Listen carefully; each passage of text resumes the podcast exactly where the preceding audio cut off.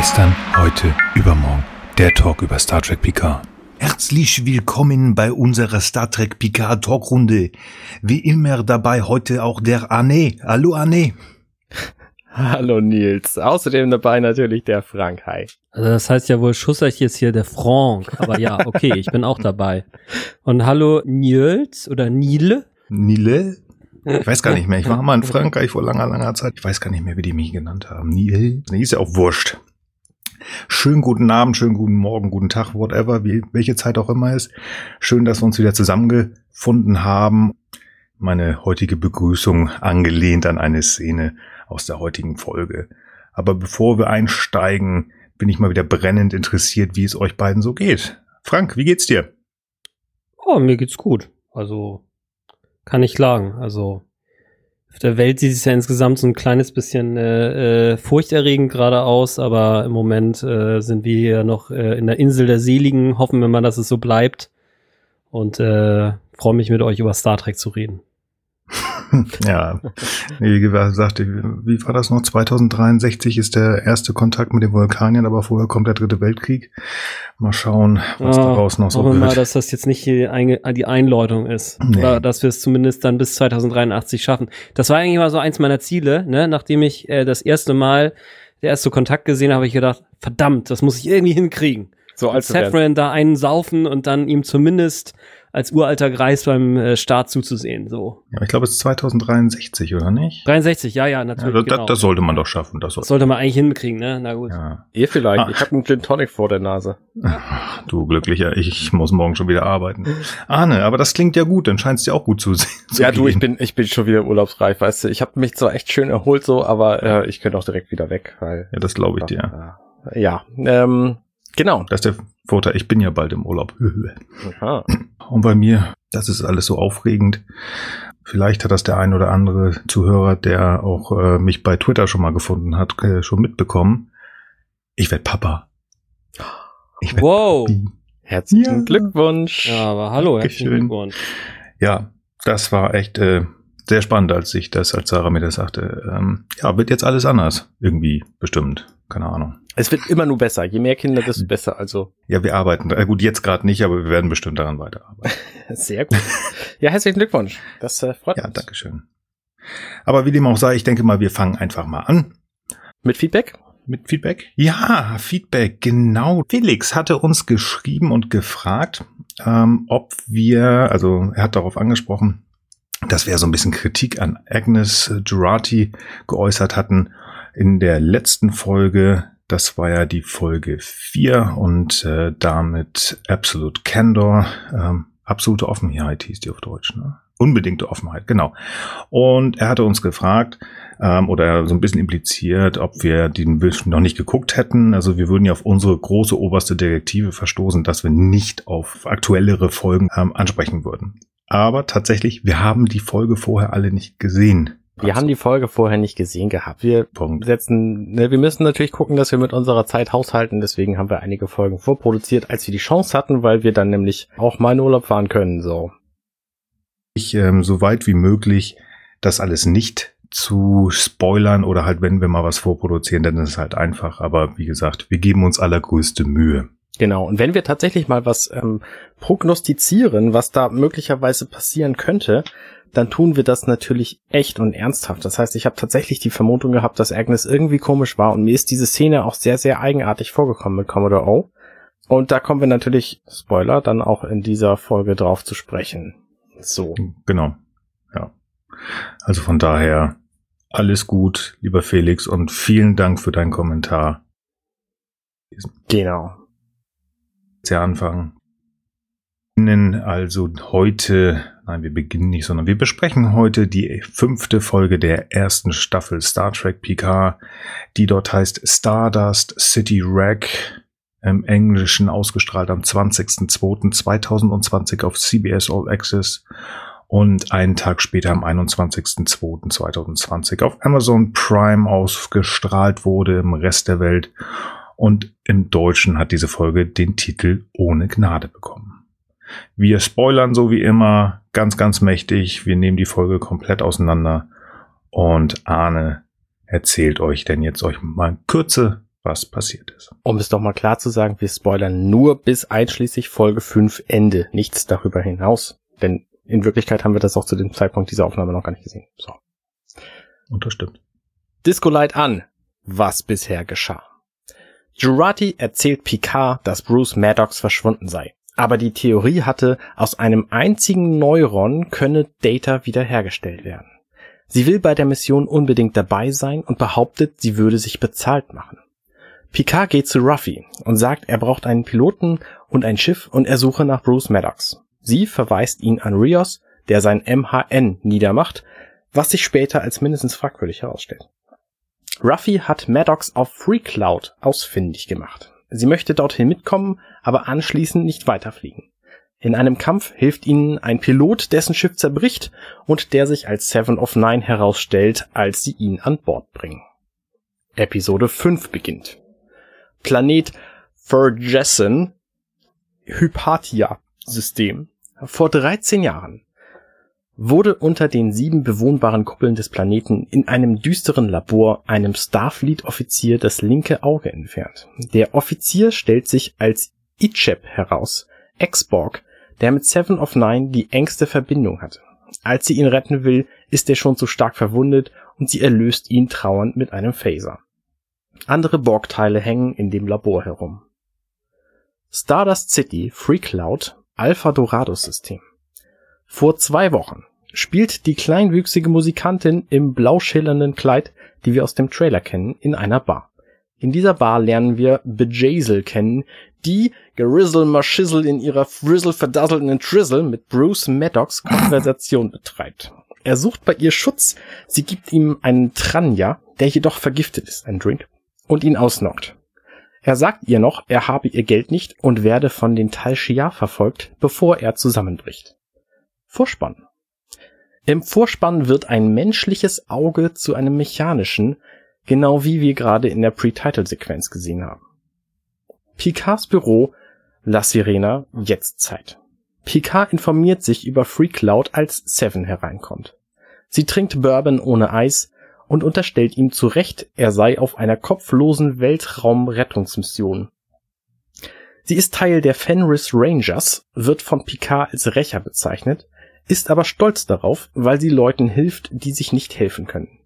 Picard erzählt ihr, er suche eine genau solche Frau, die vielleicht stirbt, wenn er nicht hilft. Sie nimmt einen weiteren Drink und lässt ihn erzählen.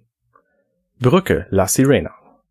Rios und Raffi unterhalten sich über Picard und Seven, die Ex-Borg Fenris Rangerin aus dem Delta-Quadranten. Quartier Dr. Jurati, La Sirena. Dr. Jurati sieht sich ein altes Video von sich und Bruce Maddox an, in dem er Cookies backt. Sie begreift nicht, was ihn daran fasziniert. Er sagt, es sei eine gewisse Chemie, die diese Cookies schmecken lässt. Sie weint. Brücke, La Sirena, Orbit über FreeCloud. Jeder auf der Brücke bekommt Werbung. Rios für Schiffsupgrades, Picard für Tee, Jurati für ein Jobangebot für kinetische Feedback-Architekten für Robotik. Sie wird die Werbung nicht los. Rios empfiehlt ihr, dem Hologramm den Kopf abzuschlagen, was sie zunächst ablehnt, dann aber doch macht und anschließend durch freudige Spaßschläge gegen Rios zu genießen scheint. Ruffy bekommt Werbung für Drogen. Elnor bekommt nichts. Ruffy meldet, sie habe Maddox gefunden. Juratis Gesichtszüge werden hart. Alle sind aufgeregt. Er scheint auf Jobsuche zu sein. Ruffy schickt sich selbst eine Einladung für die lokale Facer-Gilde, was zum folgenden Coup führt. Als sie vorliest, dass in Trizzle El Kizzle Bejazel ihn festhält, wird Seven of Nine hellhörig. Seven kennt sie von den Rangern, denn dort wird sie gesucht, weil sie Borg-Implantate explantiert, und zwar aus lebenden Ex-Borg. Maddox dort herauszuholen sieht wegen der Sicherheitsmaßnahmen nach einem schwierigen Plan aus. Seven schlägt einen Plan vor, sich selbst als Köder zu benutzen, um einen Tausch gegen Maddox vorzuschlagen. Stardust City Free Cloud vor Mods Hair Emporium und Quarks Bar wird in Stardust City Captain Rios in Verkleidung als Macho Man Randy Savage heruntergebeamt. In einer Hin- und Hersequenz, wie sie in Heist-Movies üblich ist, sehen wir Dinge, die geplant werden, während sie im Gegenschnitt passieren. Die Anprobe von Captain Rios und Admiral Picard als extravagante Facer Elnor als Elnor. Rios wird ein Mittel gespritzt, das ihn vor den Fähigkeiten vom Türspeer Steher von El Carizzle Bejazel, einem Beta Anari, schützen soll, der Lügen riechen kann. In der Bar bestellt Rios sich einen Temptibi Lagoon mit zwei Schirmchen und ein Spieltablett. Er will dort einen Mr. Wupp treffen, der sich als besagter Beta Anari herausstellt. Nach kurzem Geplänkel hält Mr. Wupp Rios eine Waffe ins Gesicht, kann jedoch keine Lüge erkennen, da Rios vorher von. Jurati dagegen geimpft wurde. Rios verhandelt über einen Tausch von Maddox gegen Seven. Mr. Wupp lässt sich darauf ein, woraufhin Picard, verkleidet mit Augenklappe als fieser Bond-Gegner aus den 60ern, mit Seven in die Bar beamt. Elnor verkleidet sich nicht, weil absolute Offenheit dem in großen Teilen widerspricht und er vermutlich nicht lügen kann. Picard, in Anbetracht von Mr. Wupp, nennt Seven verflucht, weil niemand zu retten sei, wenn er einmal Borg-Implantate in sich getragen hat, was natürlich auch auf ihn selbst zutrifft. Picard spielt überzeugend und schickt, schickt, Rios an die Bar. In einem Zwischenschnitt verabschieden sich Picard und Raffi auf der La Sirena. Sie will ihm kurz vorm Wegbeamen noch etwas sagen, lässt es dann aber. Wir erfahren, dass das vor dem Heist passiert sein muss, denn Rios beamt sie weg. Stardust City Reproductive Health Services Free Cloud. Raffi ist sichtlich unsicher, als sie auf ihren Sohn Gabriel in einem Geburtshaus trifft, der sie entschieden ablehnt. Sie versucht eine Beziehung zu ihm aufzubauen, sagt, sie sei nun clean. Er wirft ihr vor, dass er ihr egal war und dass ihre Besessenheit von der Verschwörung des Angriffs auf den Mars, dass nicht die Androiden dafür verantwortlich gewesen seien, dass es eine Konklave der Acht gegeben hätte, dass sie ihn und seinen Vater, ihren Mann, ignoriert hätte, bis sie sie nicht wiedererkannt hätten. Da fehlt das Ende des Satzes. Fehlt mir auf. Macht nichts. Raffi hört diese Vorwürfe und verteidigt diese Idee nach wie vor vehement, obwohl das die Kluft zwischen ihnen wieder vergrößert. Seine romulanische Partnerin Pell kommt mit schwangerem Bauch hinzu. Nach kurzer Vorstellung sieht Raffaella, wie ihr Sohn sie nennt, ein, dass sie gehen muss und tut das. Zurück in der Bar. Picard und Co. treffen auf Gentrizzle Yo Jizzle Bejadle, vor der Maddox auf dem Boden liegt. Picard enthüllt Seven. Grizzly Bejazle erkennt sie sofort und spricht sie mit ihrem Mädchennamen Annika an. Auf der La Sirena. Dr. Jurati redet sich gut zu, sie könne das schaffen und werde es tun. Das MHN erscheint und fragt sie nach dem Grund für den psychologischen Notfall. Sie erschrickt und schickt ihn weg, als Captain Rios anruft und nach dem Plan fragt. Es ist nicht ersichtlich, warum sie derart aufgewühlt ist. In der Bar. Bejazel und Seven unterhalten sich Schissel über Ichep, den Jay Bejazel damals selbst zerlegt hat. Seven verrät ihren Plan, sich an Jay zu rächen und überrascht mit einer Geiselnahme von Jay. Picard ist überrascht und empört, kümmert sich aber um Maddox. Jay macht sich über Picard lustig worauf Seven noch wütender auf sie wird. Sie ist noch immer entrüstet über den Betrug von Jay an Icheb, den Seven als Familie ansah, weil er eine so ähnliche Vergangenheit wie sie hatte und fühlt sich verantwortlich für seinen Tod. Picard spricht aus Erfahrung zu ihr, dass Rache nie helfen würde. Rios erschießt den Beta Anari Mr. Wupp und die fünf Helden werden von Jurati an Bord gebeamt. Zurückgebeamt auf der La Sirena. Dr. Jurati bejubelt sich für das erfolgreiche Beamen und sieht Maddox, der dringend medizinische Hilfe braucht. Sie als Ärztin an Bord will sich um ihn kümmern. Er spricht sie mit Aggie an. Picard bedankt sich bei Seven, korrekt gehandelt zu haben. Sie will gehen und möchte zwei Schusswaffen mitnehmen, wie es sich für einen Rächer gehöre. Es kommt zu einem Abschlussgespräch, bevor sie tatsächlich wegbeamt. Sie gibt ihm eine Visitenkarte und fragt ihn, ob er seine Menschlichkeit wiederbekommen hätte, nachdem er Borg war. Er bejaht. Ob sie wirklich komplett zurückgekehrt seien? Nein. Aber sie würden beide daran arbeiten, oder nicht? Jeden verdammten Tag, antwortet Seven und verlässt zum Voyager Main Theme das Schiff. In der Bar. Seven beamt in die Bar, erschießt nonchalant zwei von Okay, noch mehr Ghetto-Sprache fällt mit so einem beknackten Namen von Bejazel wirklich nicht ein. Bejazels Handlangerin, bevor alle anderen in der Bar schnell fliehen. Bejazel macht sich über Seven lustig, die ihre Rache für das Leben ihrer Freunde aufgibt. Seven gibt zu, dass sie nur Picard zuliebe Gnade gezeigt habe, denn es solle wenigstens eine mit Hoffnung in der Galaxie geben. Mit den Worten, er war wie ein Sohn für mich, Jay, desintegriert Seven of Nine ihre Gesprächspartnerin. Mit der aus dem Trailer bekannten Szene bahnt sich Seven of Nine wild schießend ihren Weg aus der Bar. Krankenstation La Sirena. Picard steht bei Maddox, der zwar arg mitgenommen wirkt, aber nicht lebensbedrohlich verletzt. Picard erzählt ihr von Dash. Maddox erzählt von der Mutter-KI, die ihn alarmiert hätte, dass etwas nicht stimmt. In dem Moment kam der Tal Shia zu Maddox und zerstörte sein Labor und er wusste es. Bruce Maddox verrät Picard den Namen und Aufenthaltsort von Soji. Sie hatte dort den gleichen Auftrag wie Dash auf der Erde, die Wahrheit erfahren über die, die sie jagen.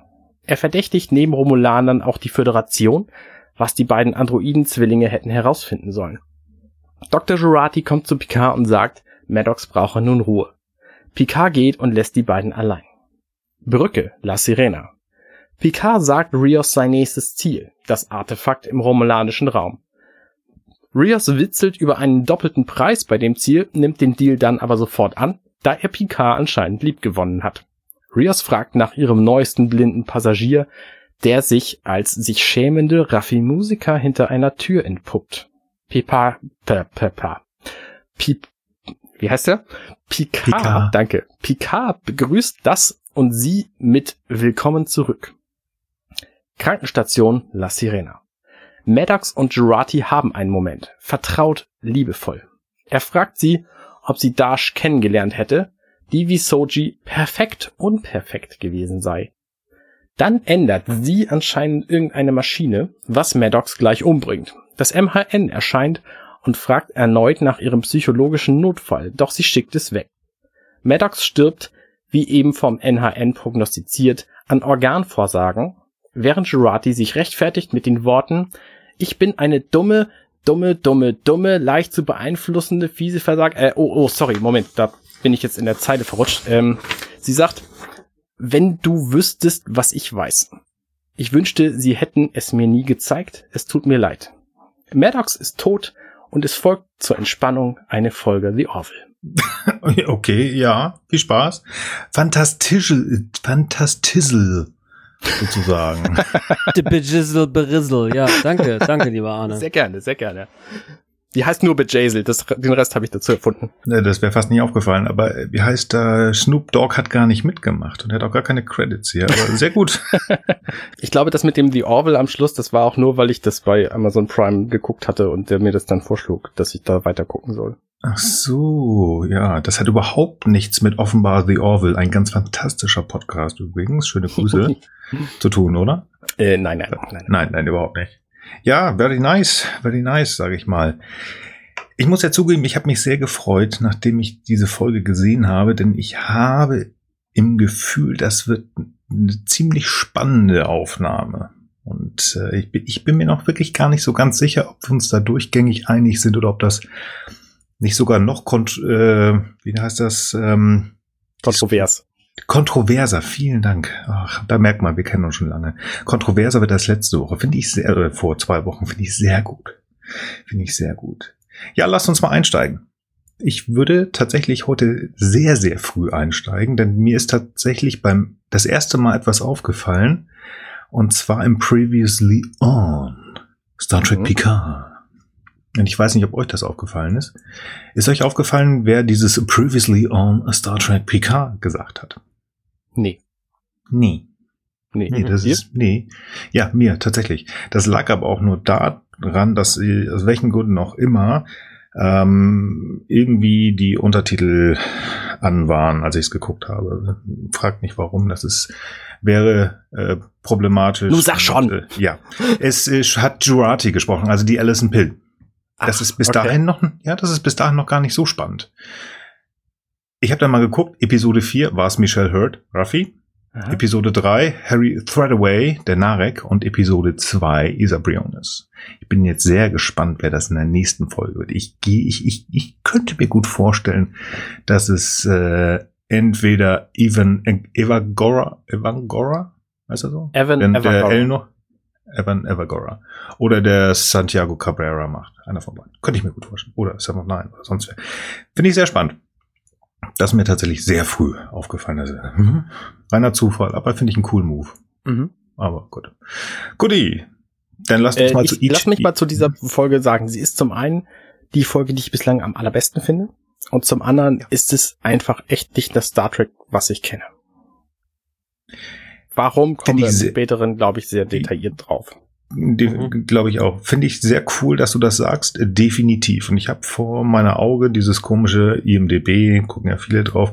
Ich kann da die Bewertung nicht so ganz verstehen. 7,1. Ähm, ich finde sie deutlich besser als die anderen Folgen. Tatsächlich, also sogar. Also die erste steht außer Frage, weil die sehr cool und ruhig ist. Aber ich hätte sie auch besser gefunden und ich finde sie auch sehr gut. Sehr cool. Ja, bin mal gespannt. Aber nicht das Star Trek. Ich glaube, da kommen wir am Ende hin. Warum das vielleicht nicht ein Star, mhm. dein Star Trek ist oder das, was wir kennen, aber ob es vielleicht ein Star Trek ist oder whatever. Gut. Ichab? Planet vergessen. Wie, ich habe gedacht, was ist denn das für eine komische, wie können sie denn den Planet vergessen nennen? Und dann ist mir aufgefallen, okay, das ist keine deutsche Übersetzung, das ist in der Filmspur drin. Das ist tatsächlich das englische Wort für diesen Planeten. Die haben ihn also Forgessen genannt. Bist du sicher? Ja, und das heißt, das ist ein deutsches Wort und das heißt sowas wie forget. Crazy. Da war ich jedenfalls Frage. überrascht. Okay, weil sonst steht auch mal, was weiß ich hier, Plan äh, Sternflotten Hauptquartier oder Vasquez Rocks ähm, vor 18 Jahren.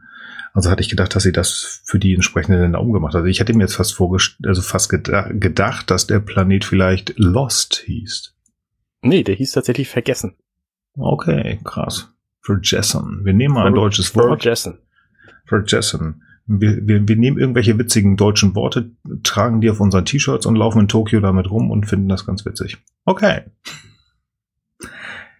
E-Tab. Also der Planet ist witzig. Ich finde das mit diesen komischen sieben Kuppeln so ein bisschen creepy, aber auch cool. Also die Machart. Mhm. Wirkt so ein bisschen ja. wie, wie Early, ähm, also wie, wie ähm, Anfang von einer Zivilisationsentwicklung von so einem Planeten. Ja, erinnert mich ziemlich an die Ganymed-Station äh, in die Expans wieder. Da haben sie auch solche. Oder es gibt auch so ein nettes Spiel, das heißt äh, Surviving Mars. Äh, da haben sie auch solche mm. Kuppeln. Das ist ganz witzig auch. Nicht ganz so düster allerdings. So okay. Der kenne ich gar nicht. Ich weiß gar nicht. Ich hatte schon wieder so ein bisschen kurz mal so ein Star Wars Feeling. Und zwar diese Szene, ich weiß gar nicht mehr, war das in Rogue One, wo, wie, wo, wo sie hier, ja, wie heißt der denn? Wo Le Chiffre, der Mats Mikkelsen, der ja irgendwie auch so eine mhm. ganz wichtige Rolle spielt, den Vater von der Tante, wo ich mir den Namen nicht merken kann, wo der das erste Mal auftaucht und seine Frau getötet wird, glaube ich. Das hatte so ein bisschen das Ding, aber nö, fand ich einfach nett gemacht. Nett ist es aber in diesen Kuppeln ganz offensichtlich nicht. Denn nee. dort liegt ein Sternflottenoffizier ganz offensichtlich. Lieutenant, sein Rang, rote Schultern, also Command. Ja, und dem wird relativ unfreundlich das Auge rausgerupft und man sieht aber auch, dass schon andere. Boah, ey, das fand ich echt übel. So krass blutig haben wir das selten gesehen bei Star Trek. Ich kann mich überhaupt nicht erinnern, wann überhaupt je, außer vielleicht irgendwo in Discovery mal. Also es gab tatsächlich einige Szenen, wo irgendwas sehr blutig war oder sehr, äh, mhm. sehr ähm, drastisch. Aber mit den Techniken der 90ern sah das halt alles extrem harmlos aus und sehr, sehr künstlich im Vergleich mhm. zu diesem hier. Mhm. Und das wollte ich gerade mal sagen. Wenn man sich so gewisse Sachen anguckt, die auch in den 90ern so auf, dem, auf einer 3, 3, 4 zu 3 Röhre so ein bisschen ja, komisch aussahen. Aber viele Sachen, die gerade auch mit Worf zu tun hatten, oder auch ähm, die, die Folterszene, die wir schon besprochen haben, ähm, äh, wo Gulmadret sich um PK gekümmert hat, die sehen in HD auch schon nicht mehr ganz so nett aus, wie wir das vielleicht mit 13 Jahren oder wie alt man war im Hinterkopf hat. Vielleicht hat man auch einiges verklärt. Aber ich gebe dir schon recht. Das ist eine Form der Brutalität, ähm, die hätte Gene Roddenberry, glaube ich, nicht so richtig für gut erachtet. Aber ich habe mir die Frage gestellt, was wollen die Macher denn machen? Oder was wollen die uns zeigen? Sie haben ganz klar gesagt, sie wollen uns kein TNG zeigen. Mhm. Es ist keine Fort Fortführung von TNG. Das heißt, sie wollen halt was anderes. Es ist, es ist eine andere Welt, es ist dunkler, es ist düsterer.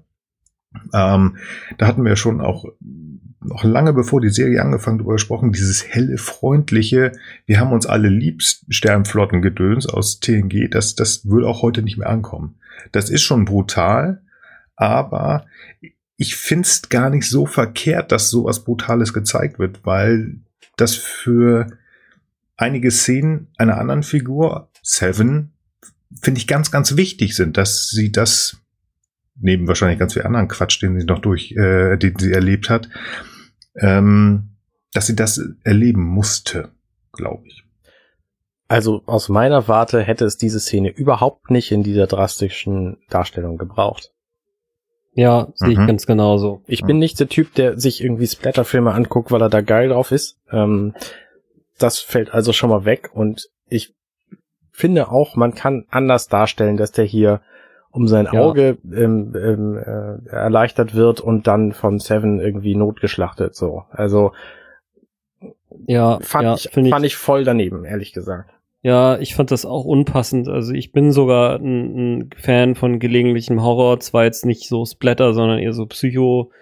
Äh, äh, Horror finde ich eigentlich manchmal schon ganz spannend. Ähm, aber ich finde, es passt überhaupt nicht zu Star Trek in dieser Form. Und das war ja auch schon das, äh, was über die Serie, über die wir sonst nicht mehr reden, die ich vorhin schon mal einmal benannt hatte, ähm, äh, mir auch so wenig gepasst hat. Es ist halt in einer Weise drastisch brutal war, ähm, wie ich denke, das ist irgendwie für mich nicht Star Trek. Also, okay, ich verstehe das, ist nicht, ist es nicht das alte Star Trek, verstanden, gekauft, aber irgendwie ähm, war bisher mein Eindruck, dass Star Trek zumindest auch eine Serie ist, die man als Zwölfjähriger gut auch mal gucken kann. Und da muss ich echt sagen, bei so einer Szene fällt das irgendwie raus. Also vielleicht ist zwölf auch die Schwelle. Ich habe ehrlich gesagt nicht so genau Ahnung.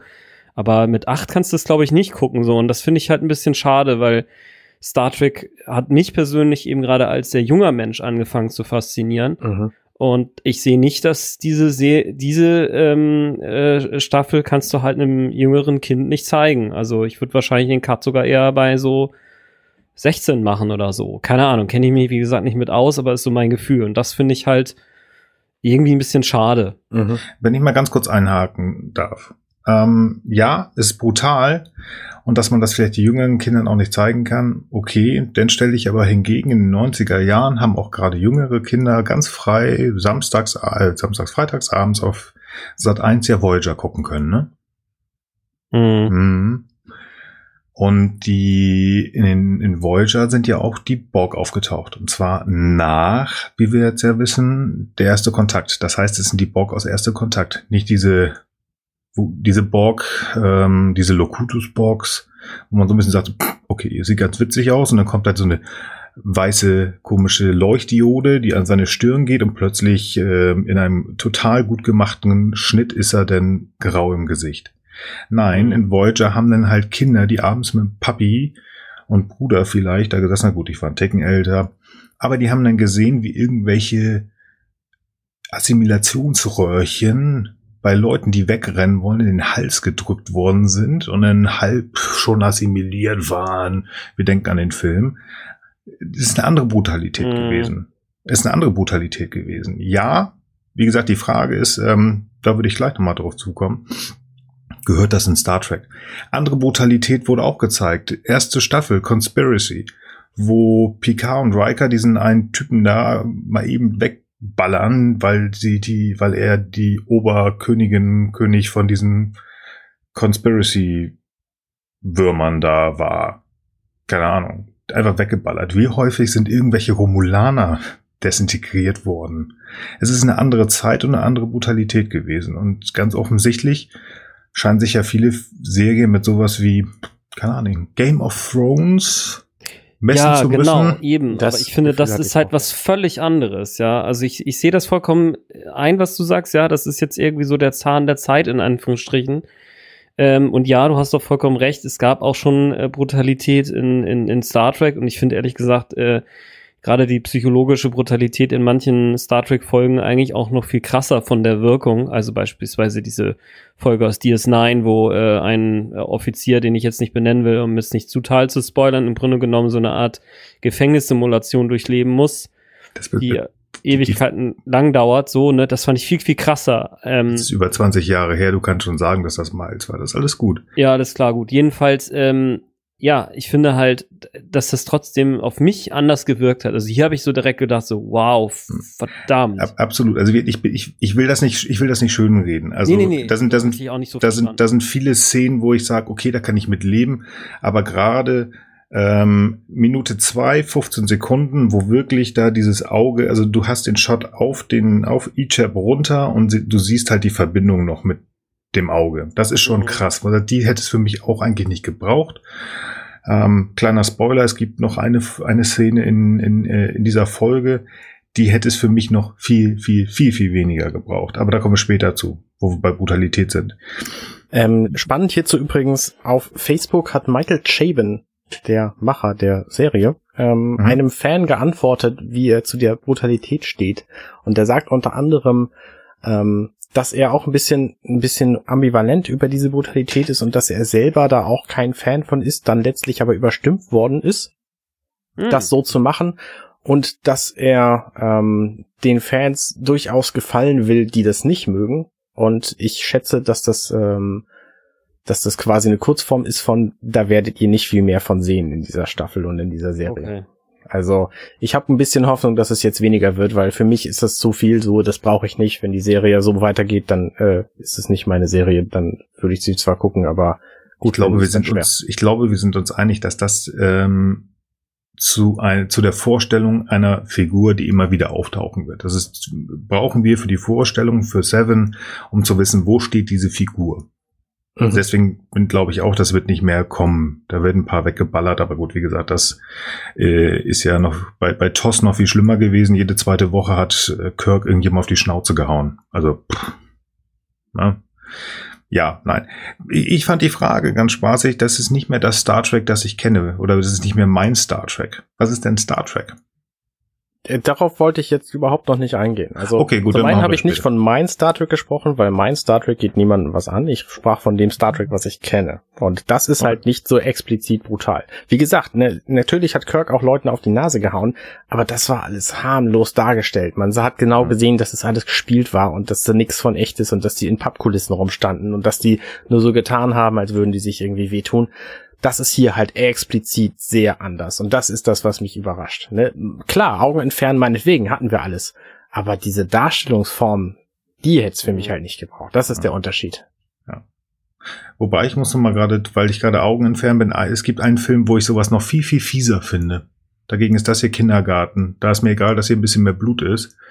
Aber wenn man sich an, oh, war das Avengers 1 erinnere, wo Loki in Deutschland da dem einen Typen dieses Auge rausrupft und das dann gleich irgendwie weitergeleitet wird. Erinnert ihr euch? Nein. Und dieses Ding, dass er ihm auf den Kopf haut und als wenn da sich irgendwie drehende Messer drin sind, nochmal gucken. Ich meine, das ist Avengers 1, ganz fiese Szene. Ich, ich bin mir ziemlich sicher. Ich guck bestimmt wegen so einer Szene nicht den Film nochmal.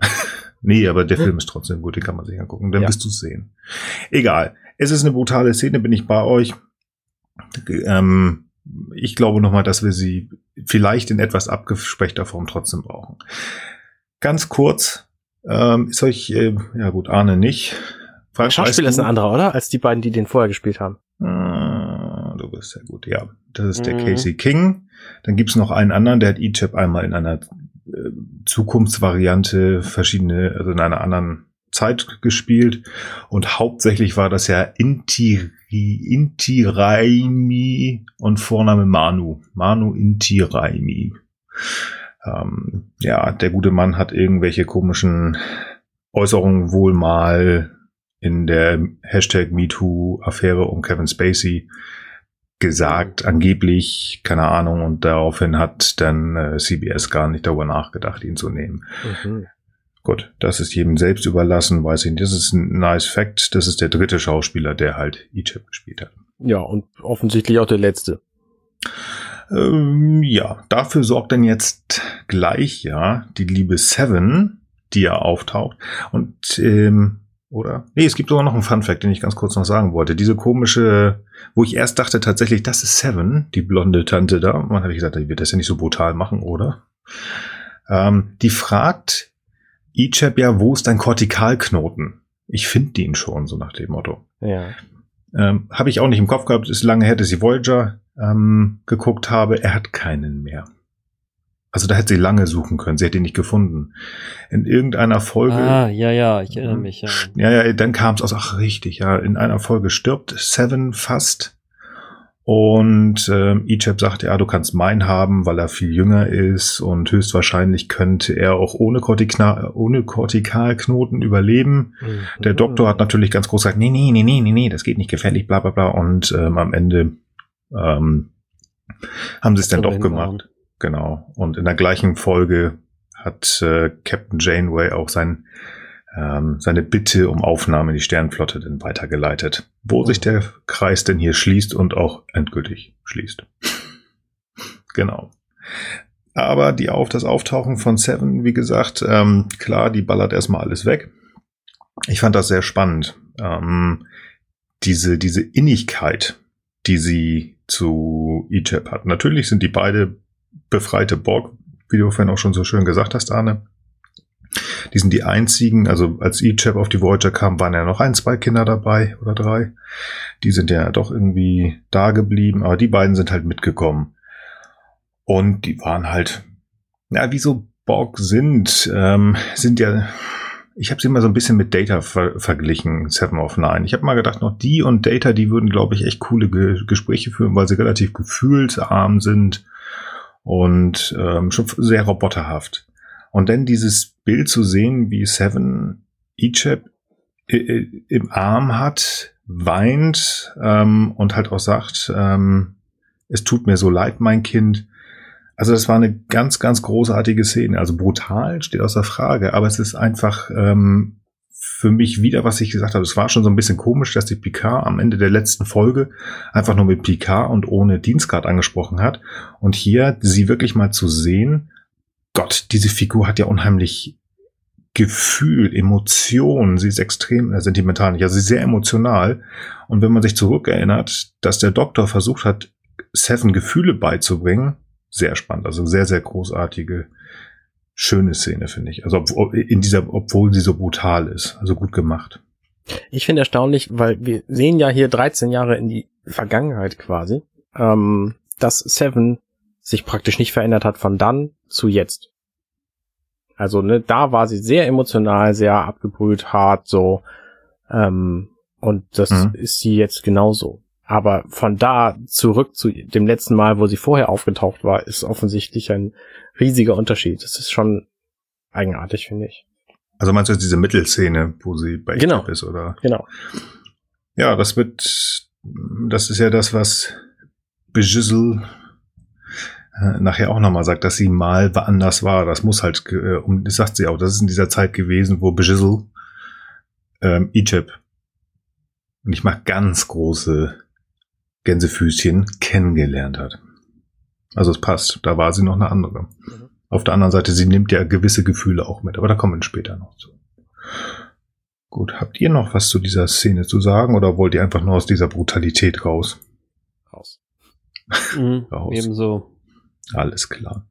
Dann lasst uns nach Stardust City gehen. Ich war ein bisschen verwirrt, als da die Einblendung kam vor zwei Wochen von mhm. welchem Zeitpunkt diese zwei Wochen denn jetzt ausgerechnet werden. Ich habe gedacht, okay, 13 Jahre, dann zwei Wochen weiter früher. Aber nee, weil das sind ja von der Jetztzeit zwei Wochen in der mhm. Vergangenheit. Ja. Das ähm, erschließt sich ja eigentlich auch erst in dem Moment, wo wie heißt, also wie, in dem Moment, wo Maddox das zweite Mal Maddox. auftaucht und genauso aussieht wie da. nee, genauso alt, wohl, genauso ah. zusammengekloppt. Also da, da hat es sich mir erschlossen. Das haben wir jetzt 13 Jahre vorher, ne? Jetzt nicht mehr, jetzt sind wir zwei Wochen vorher. Nein, nein, ich meine, also die erste Szene ist 13 Jahre vorher, ist 13 Jahre vorher. Ja. Das heißt, das ist ein Jahr, anderthalb Jahre nach dem Mars-Vorfall. Ja. Gut, hätte auch da schon sein können, dass er sich dann verzogen hat. Ja, okay. Nee, ja, hätte nicht, okay. hätte nicht. Das war, das war das, was mich irritiert hat. Er hat ja danach quasi erst Soji und Dash gebaut. Ja, das hat er aber schon, oder wird er wahrscheinlich schon im, im Geheimen gemacht haben. Naja, sie sind ja erst drei Jahre alt, wie wir, wir erfahren haben. Ah, du bist so ein Fuchs. Ja, okay. Deswegen gut. war das unwahrscheinlich, dass er in dieser Bar festgehalten wird, dann freikommt, Dash und Soji baut und dann wieder rein, reingeworfen wird, so. Ja, das stimmt. Vor allen Dingen wird er ein Jahr danach wahrscheinlich immer noch vor irgendwelchen Ausschüssen stehen müssen. Und ähm, ich meine, er hat die A500, also die Androiden, die den Mars angegriffen hat, ja maßgeblich gebaut. Maßgeblich. Hm, ja. Nee, alles klar, gut. Maßgeblich. Ja, gut, er hat Also was sie mich an der. Szene am allermeisten int- äh, irritiert hat, war das Aussehen von Bajizzle ganz am Anfang. Da habe ich nämlich erst gedacht, steht jetzt Troy vor mir? So, und dann ist es irgendwie so eine Art böse Troy. Das hat mich total irritiert. Erstmal so. Hä? Hä? Was ist jetzt denn los? Ist das irgendwie so eine DevOps-Operation?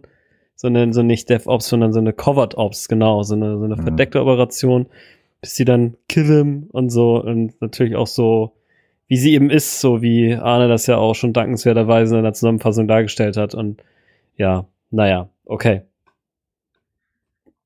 Ja, die Frau hat's bestimmt gut gemeint. Das mit, mit der Troy habe ich jetzt schon ein, zwei Mal gelesen. So, okay, ja, hatte ich jetzt gar nicht so drüber nachgedacht. Ich war viel mehr von Mr. Wupp irritiert. Okay. Ich Also ich habe weder an Troy gedacht, noch war ich von Mr. Wupp irritiert. Okay, was hast du gemacht? Du hast weitergeklickt. Ich, also mir ist die Ähnlichkeit, die sie optisch ja zu Troy hat, ähm, ist mir nicht aufgefallen. Und Mhm. auch ansonsten habe ich da keinerlei Zusammenhänge gesehen. Und Mr. Wupp, ja gut, der sieht ein bisschen aus wie das Ding, aber ansonsten, Ja. warum nicht? Ne, Ich meine, die Steinmenschen aus FTL. ich meine, bei Star Trek war das ja schon immer gängig, dass man irgendwelche Humanoiden genommen hat und denen irgendwelche Hörner, Tentakel oder äh, Stirnknochen aufgeklebt hat, damit sie ein bisschen anders aussehen. Das wurde hier halt ein bisschen weiter gesponnen, so. Es kam mir vor wie die Steinwesen, wo Frank das gerade gesagt, die William Shatner eigentlich in Ja. äh, Star Trek 5 einbauen, war das Star Trek 5? Ich glaube, Star Trek 5 einbauen wollte. Hm. Irgendwie, weiß ich nicht, keine Ahnung. Ich mag, weiß ich nicht. Ich finde den doof. Aber gut, ist ja auch wurscht, ist nicht kriegsentscheidend. Und Beschissel, ja, extravagant. Passt dahin, aber es ist schon komisch, Ja. so ein bisschen. Sie sieht eigenartig nackt aus. Das ist Ja. irritierend. die, das, das ging tatsächlich noch was, also ja, okay, sie will sich darstellen, sie scheint da irgendwie wichtig zu sein. Mach, was du willst. Ich fand diese Fingernägelaufsätze, die fand ich einfach nur drüber. Die fand ich, nee, die jetzt für mich nicht gebraucht. Das fand ich zu viel, weiß ich nicht. Aber es musste wohl sein, keine Ahnung. Ja. Aber gut. Ich glaube, die wird uns äh, leider diese Folge so ein bisschen verfolgen, die Beschissel der Dissel. Ich fand es toll, dass Bruce Maddox von einem anderen Schauspieler gespielt wurde als damals bei TNG. Weil ich den TNG Bruce Maddox einfach nicht für voll nehmen kann. Und dieser hier nicht? sieht aus wie der Typ, von dem ich erwarten würde, dass er das getan hat, was ihm nachgesagt wird. Ja, da gebe ich dir aber recht. Ich finde auch, dass äh, der äh, Schauspieler, der den Maddox in TNG spielt, einfach doch sehr wie so ein etwas älter gewordener Schuljunge aussieht. So ein Penela halt, ne? Und jetzt nicht so wie so ein draufgängerischer Renegade Scientist, der einfach mal so total sein, mit dem Kopf durch die Wand geht und so sein Ding macht, sondern der wirkte für mich sehr sternenflottig, so wie äh, Mhm, mhm. äh, äh, äh, Belana Torres es wohl sagen gesagt hätte. Also sehr nach Dienst nach Vorschrift und so, ne? Und das äh, dieses Vorgehen, wie jetzt, was er jetzt ja hier, äh, was ihm hier zugeordnet wird und was er ja auch gemacht hat, das, äh, das hätte zu diesem Schauspieler irgendwie nicht gepasst oder zu dem, wie er damals dargestellt wurde. Klar, Menschen können sich auch verändern, aber finde ich auch eine gute Entscheidung. Wenn du dem Brian Brophy, also der den Bruce Maddox damals gespielt hat, hättest du dem ein paar wirre Haare gegeben und der hat sich einen Bart angeklebt. Vielleicht hätte er genauso ausgesehen. Kann schon sein, ja. Ich habe tatsächlich im ersten Moment gedacht, das ist er. Aber dann Okay. ähm, Ah. hat mir X-Ray gesagt, nee, ist er nicht. Und dann habe ich nochmal geguckt, okay, der sieht auch von der Gesichtsform an, nee, ist er nicht. Der, ich bin da absolut auf eurer Seite. Also der, der passt da wunderbar rein, der John Els. Aber ich hatte erst gedacht, so, und dann habe ich geguckt, okay, ach, der hätte sogar Lust gehabt, aber gar keine Zeit. Okay, dann nicht. Also der hat auch ewig, der Brucey, also der alte Schauspieler, äh, wie heißt der Schauspieler, hat gar schon lange nichts mehr gemacht. Der ist jetzt irgendwie Professor und Direktor Ach, der ist jetzt echt wirrer Wissenschaftler geworden, oder was? Ja, Geil. nein, nein, ja, ja, äh, Theaterwissenschaftler. Der ist Chef an der Caltech Theater Arts, Theater Arts Uni. Okay. Keine Ahnung. Der ist da wichtig. Mhm. Ja. Ähm, aber er spielt das gut. Dieses fertige, oh Gott, mein Labor ist kaputt. Und ähm, ganz offensichtlich hat er ja das Problem, dass er seine Vision hat. Er kann das in der Föderation nicht mehr machen. Da sind ja Androidenforschung verboten oder zumindest aktive. Das heißt, er hat sich einen Weg gesucht, um das weiterzumachen. Also der ist da wirklich äh, in die Fußstapfen von Nunien Zung getreten und hat gesagt, ich mache es mit jeder, ja, mit allem, was nötig ist und alles, was äh, gut und recht oder auch nicht gut ist. Das heißt, ich schnapp mir so jemanden, der halb nackt rumläuft und mit irgendwelchen Raubvogelfingernägeln und klauen ja, mir von dem sogar Geld. Also das ist schon Respekt. Und dann ist alles kaputt. Ja, doof, ne? Ja. Ähm, ja. Na gut, vielleicht war seine Kreditwürdigkeit ein bisschen eingeschränkt, ne? Ja. Davon ist auszugehen. Also, wie gesagt, ich glaube, dass der, er ist ja einfach verschwunden und das wird wahrscheinlich nicht nur gewesen sein, weil man ihm seine sein Traum weggenommen hat. Also ne, es ist ja nun so sein Ding. Er wollte ja Data auseinandernehmen, um eine, eine, eine, Armee Datas zu bauen. Der wollte einfach ähm, ja einen, einen, perfekten Androiden schaffen. Und nachdem dann halt die Androiden auf dem Mars ausgetickt sind, also A, konnte er nicht weitermachen und B, kann ich mir echt gut vorstellen, ähm, dass die nicht so richtig, also in der Föderation nicht so richtig gut auf ihn zu sprechen waren. Also bleibt nur die Möglichkeit auch abzuhauen. Mhm. Ja. ja. Aber ansonsten. Ich fand so ein bisschen komisch, dass sie ihn erst platt macht und dann doch sagt, ma, wir gucken noch mal weiter. Und, also beziehungsweise es war im Vorhinein schon, sie will ihn erst töten und dann irgendwie doch nicht, weil sie weswegen glaubt, um aus ihm Geld machen zu können. Das ist noch in der Szene davor. nicht verstanden. Also es ist noch bevor Maddox auftaucht. Das kommt mir gerade so im Kopf. Da soll Mr. Wupp ihn ja töten und dann. Dann sagt sie, nee, lass Ja, mal. nee, doch nicht. Nee, lass doch mal. Weil, dass der Tal Shia hinter ihm her ist, weiß sie zu dem Zeitpunkt ja noch nicht. Ja. Schreiben wir das einfach mal ab als sprunghafter Charakter. Mhm. Bei dem Namen lasse ich das zu.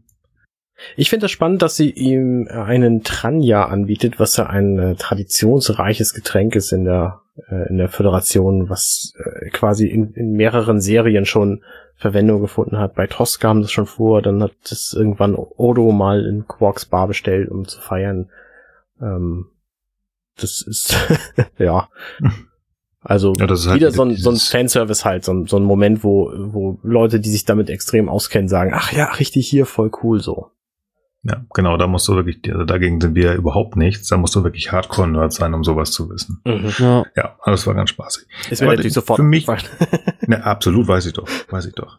Ähm, ich finde das Ende dieser Szene, also um jetzt wieder in die Szene, wo auch Bruce Maddox halt da ist, zu gehen. Ich finde es sehr komisch, dass ihm halt diesen Tranja gibt. Mhm. Er da trinkt, es ist schon so ein bisschen komisch, dass sie halt die ganze Zeit an ihrem komischen Glas rumfingert. Und dann denkt man sich so, ah, die macht ihn platt. Die macht ihn platt. Mm. Und bei mir ist im Kopf der Umgang, oh, das wird ja echt schade für Picard, für Picard, wenn er nach Free Cloud kommt. Dann ist der Maddox tot. Ähm, ich habe auch da noch nicht so richtig verstanden, warum sie das wieder macht. Das ist genau das gleiche wie auch vorher, weil sie dann nachher sagt, ne, sich hier mit, auf ein Deal mit den Tashian einzulassen, ne, das kann gefährlich sein, aber auch sehr lukrativ, bla bla bla. Fand ich alles von der Macht. Also sie ist, ich kann diesen Charakter nicht fassen. Also, für mich läuft die unter, die hat voll einen an der Klatsche.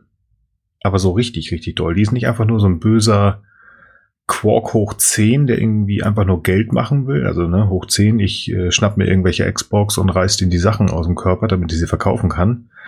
Quark, auch wenn er einfach, wie sage ich das am freundlichsten, keinen Erfolg hat, weil er einfach nur doofe Ideen hat, der ist, der ist ja nicht doof. Also der Quark hat ist vor allem sympathisch. Ja, also genau. Irgendwie trotzdem in seiner in seiner verbissenen oder eben nicht so ganz verbissenen Art oder trotteligen Art und auch irgendwie da nicht trottelig. Ich finde es super gemacht, ja, aber ja. diese Tante halt hier so finde ich auch echt. Ja, sie ist so eine weibliche Quotenbösewichtin. Also sie musste, wir brauchen jetzt hier jemand, ja. der doof ist. Aber super also sadistisch. ja, das, das wird auch noch gehen, aber sie ist halt so dieses völlig drüber, total psycho und dennoch ähm, die Klamotten dazu. Ich gesagt, also ja. zwei von den dreien hätten schon gereicht. Aber, ich musste auch, hm. ich musste an Kill Bill denken. Ich dachte so, ey, das ist diese übertriebene Nähe von äh, Sexualität und Brutalität, wo ich immer so denke, ne, das ist auch mhm. echt nicht so meins. Also das ist so schon Szene Nummer zwei, wo ich so dachte, okay, okay, neues Star Trek, fair enough, aber ja, man kann es doch echt overstretchen so, ja. Und das ist, äh, für mich ist das hier auf jeden Fall auch wieder passiert. Also ich äh, würde auch nicht von der Bewertung runtergehen, dass ich die Folge auch hervorragend fand, aber für mich wieder ein Abzug in der B-Note in dieser mhm. Szene zumindest. Ja. Das ist, ein, übrigens, das ist ein schöner Ausdruck. Spannend übrigens auch die, ich sehe das gerade hier in dem X-Ray von Amazon, dass die Dame, die am Anfang Ichep äh, das Auge entfernt hat, hier auch rumsteht in so einem weißen Kostüm neben äh, mhm. neben ähm, das Ding oder wie immer der hier heißt, Mr. Wupp. Wupp. Ach, das ist eine von ihren beiden. Ja, genau. Äh, das ist eine von den beiden von den mhm. beiden Handlangerinnen. Oh, spannend. Also die kann nicht nur komisch rumstehen und halb wichtig aussehen, sondern die macht auch noch ganz andere Sachen. Okay. Kriegt die, es, kriegt die das doppelt vergütet oder? Hm, weiß man nicht. Vielleicht hat sie auch ja. inzwischen ihren Job geändert. Das ist ja schon 13 Jahre her. Ah, für mich nee, irritierend, weil Bejazel für mich nicht wie eine Person wirkt, die ihre Handlanger mehr als zweieinhalb Stunden behält, bevor sie sie ersetzt, weil sie sie Wupp. ausradiert hat zwischendurch so. Ja. Nur Herrn Wupp nicht. Oh, dieser Name. Ja. Wupp, Wupp. Wobei, ehrlich gesagt, finde ich ja auch diese, diese Filme, in denen halt Bösewichte auftauchen, die immer ihre Handlanger eliminieren. Das, solche Filme nerven mich eigentlich auch immer tendenziell, weil ich immer, da denke ich dann immer, ja, wer würde jetzt für die arbeiten? Ja, also so viel Geld. Ich finde das witzig. Also ich finde das witzig, dass in dieser Folge quasi zweimal so eine Anspielung kommt. Ne? Zum einen gibt's hier diese Bejazel mit ihren Handlangerinnen und zum anderen sieht äh, Picard einfach später aus wie so ein typischer Bond-Gegner, wie Blofeld. Ja. Das ist schon aber, ganz geil. Aber der hat das finde ich wiederum Bon sehr lustig und cool. Ja, kommen wir gleich zu, ja. ja. Da, da kommen wir dann. Aber ganz kurz, die haben wenigstens ihre Handlanger nicht getötet. Das war im Regelfall Bond. Ja, mhm. ja. ja. Aber wie gesagt, das ist schon so, ach nee, dieser Name. Egal. Lasst uns ins Chateau slash La Sirena gehen, also auf das Schiff nach dem Vorspann. Oder habt ihr noch was? Nee. Nö. Ich, ich möchte mich jetzt von Starlight City weg. Ich finde das da auch nicht so pralle. Ist irgendwie wieder Borg gut von der Stimmung, ne? Also ist auf jeden Fall nicht besser. Also bisher nee, zumindest. Nee, nee. Genau, wir sind im Chateau. Anders, anders. Genau. Anders. Genau, Chateau. Ähm, ich finde das cool, dass es, ähm, wir haben ja mitbekommen, so ein bisschen mehr, also weil das sonst nicht so gezeigt worden ist. Ja, es gibt Fernsehen in, im Jahr 2399. Ich finde es richtig spaßig, dass es ganz offensichtlich auch noch Werbung gibt. Mhm. Oder Werbevideos zumindest, weil das ist das, was Picard sich da anguckt, als Seven of Nine bei ihm ins Arbeitszimmer kommt. Ich glaube, das ist einfach auch nochmal so eine schöne, ja, so eine Vorstellungsrunde. Wer bist du? Wie geht's dir? Ich funktioniere. Möchtest du was trinken? Jan, Bourbon. Okay. Okay. Ähm, ich glaube, hier wird sehr schnell klar, dass es nicht mehr die Seven, also spätestens, aller, aller spätestens jetzt soll dem Zuschauer klar gemacht werden, dass es nicht mehr die Seven of Nine, die in diesem silbernen Body-Ding, Body-Klamotte da, diese hautenge Klamotte vor 25 Jahren rumgelaufen ist, sondern äh, das ist eine andere Figur. Also die sieht so aus und die hat die gleichen Implantate, ähm, aber das ist wirklich ein völlig anderer Mensch geworden. Und allein das wäre schon spaßig zu wissen, ich will nicht sagen, eine eigene Serie wert, weil das wäre, glaube ich, FSK 18 und das darf sich keiner mehr angucken. Aber es wäre spaßig und interessant zu wissen, was tatsächlich so in den letzten 30 oder sagen wir 20 Jahren passiert ist, nachdem sie äh, mit der Voyager wieder in den Alpha-Quadranten oder in den Alpha-Quadranten gekommen ist. Kannst du mir in fünf Adjektiven beschreiben, wie sie früher war? steifherrschiger Brite. Das war ein Subjekt, aber ist egal. Ja. Steif, steifärschig, Data, also die, nur, nur mit Adjektiven geht's nicht. Steifärschig, Data, besserwisserisch, Mhm. Perfektionistisch. ja, und heiß. Ja, Okay. sehr heiß, ja. Ich habe was Ja, verpasst. das muss man einfach, das muss man einfach mal so sagen. Also hier, aus heutiger Sicht sage ich mir auch, oh Leute, wenn ihr jetzt noch eine Nummer kleiner an Klamotte gewesen hat, dann wäre das wie diese Folge in TNG, wo Taschas Schwester auftaucht und ähm, dieser Körper-Body-Anzug echt drei Nummern zu klein ist und selbst Brent Spiner aus seiner Rolle fällt und ihr in den Schritt guckt. Aus heutiger Sicht so, mm, bisschen zu doll. Aber meine Güte, wann war das? Ende der 90er? Das war Teenagerzeit. Da fand man die echt heiß.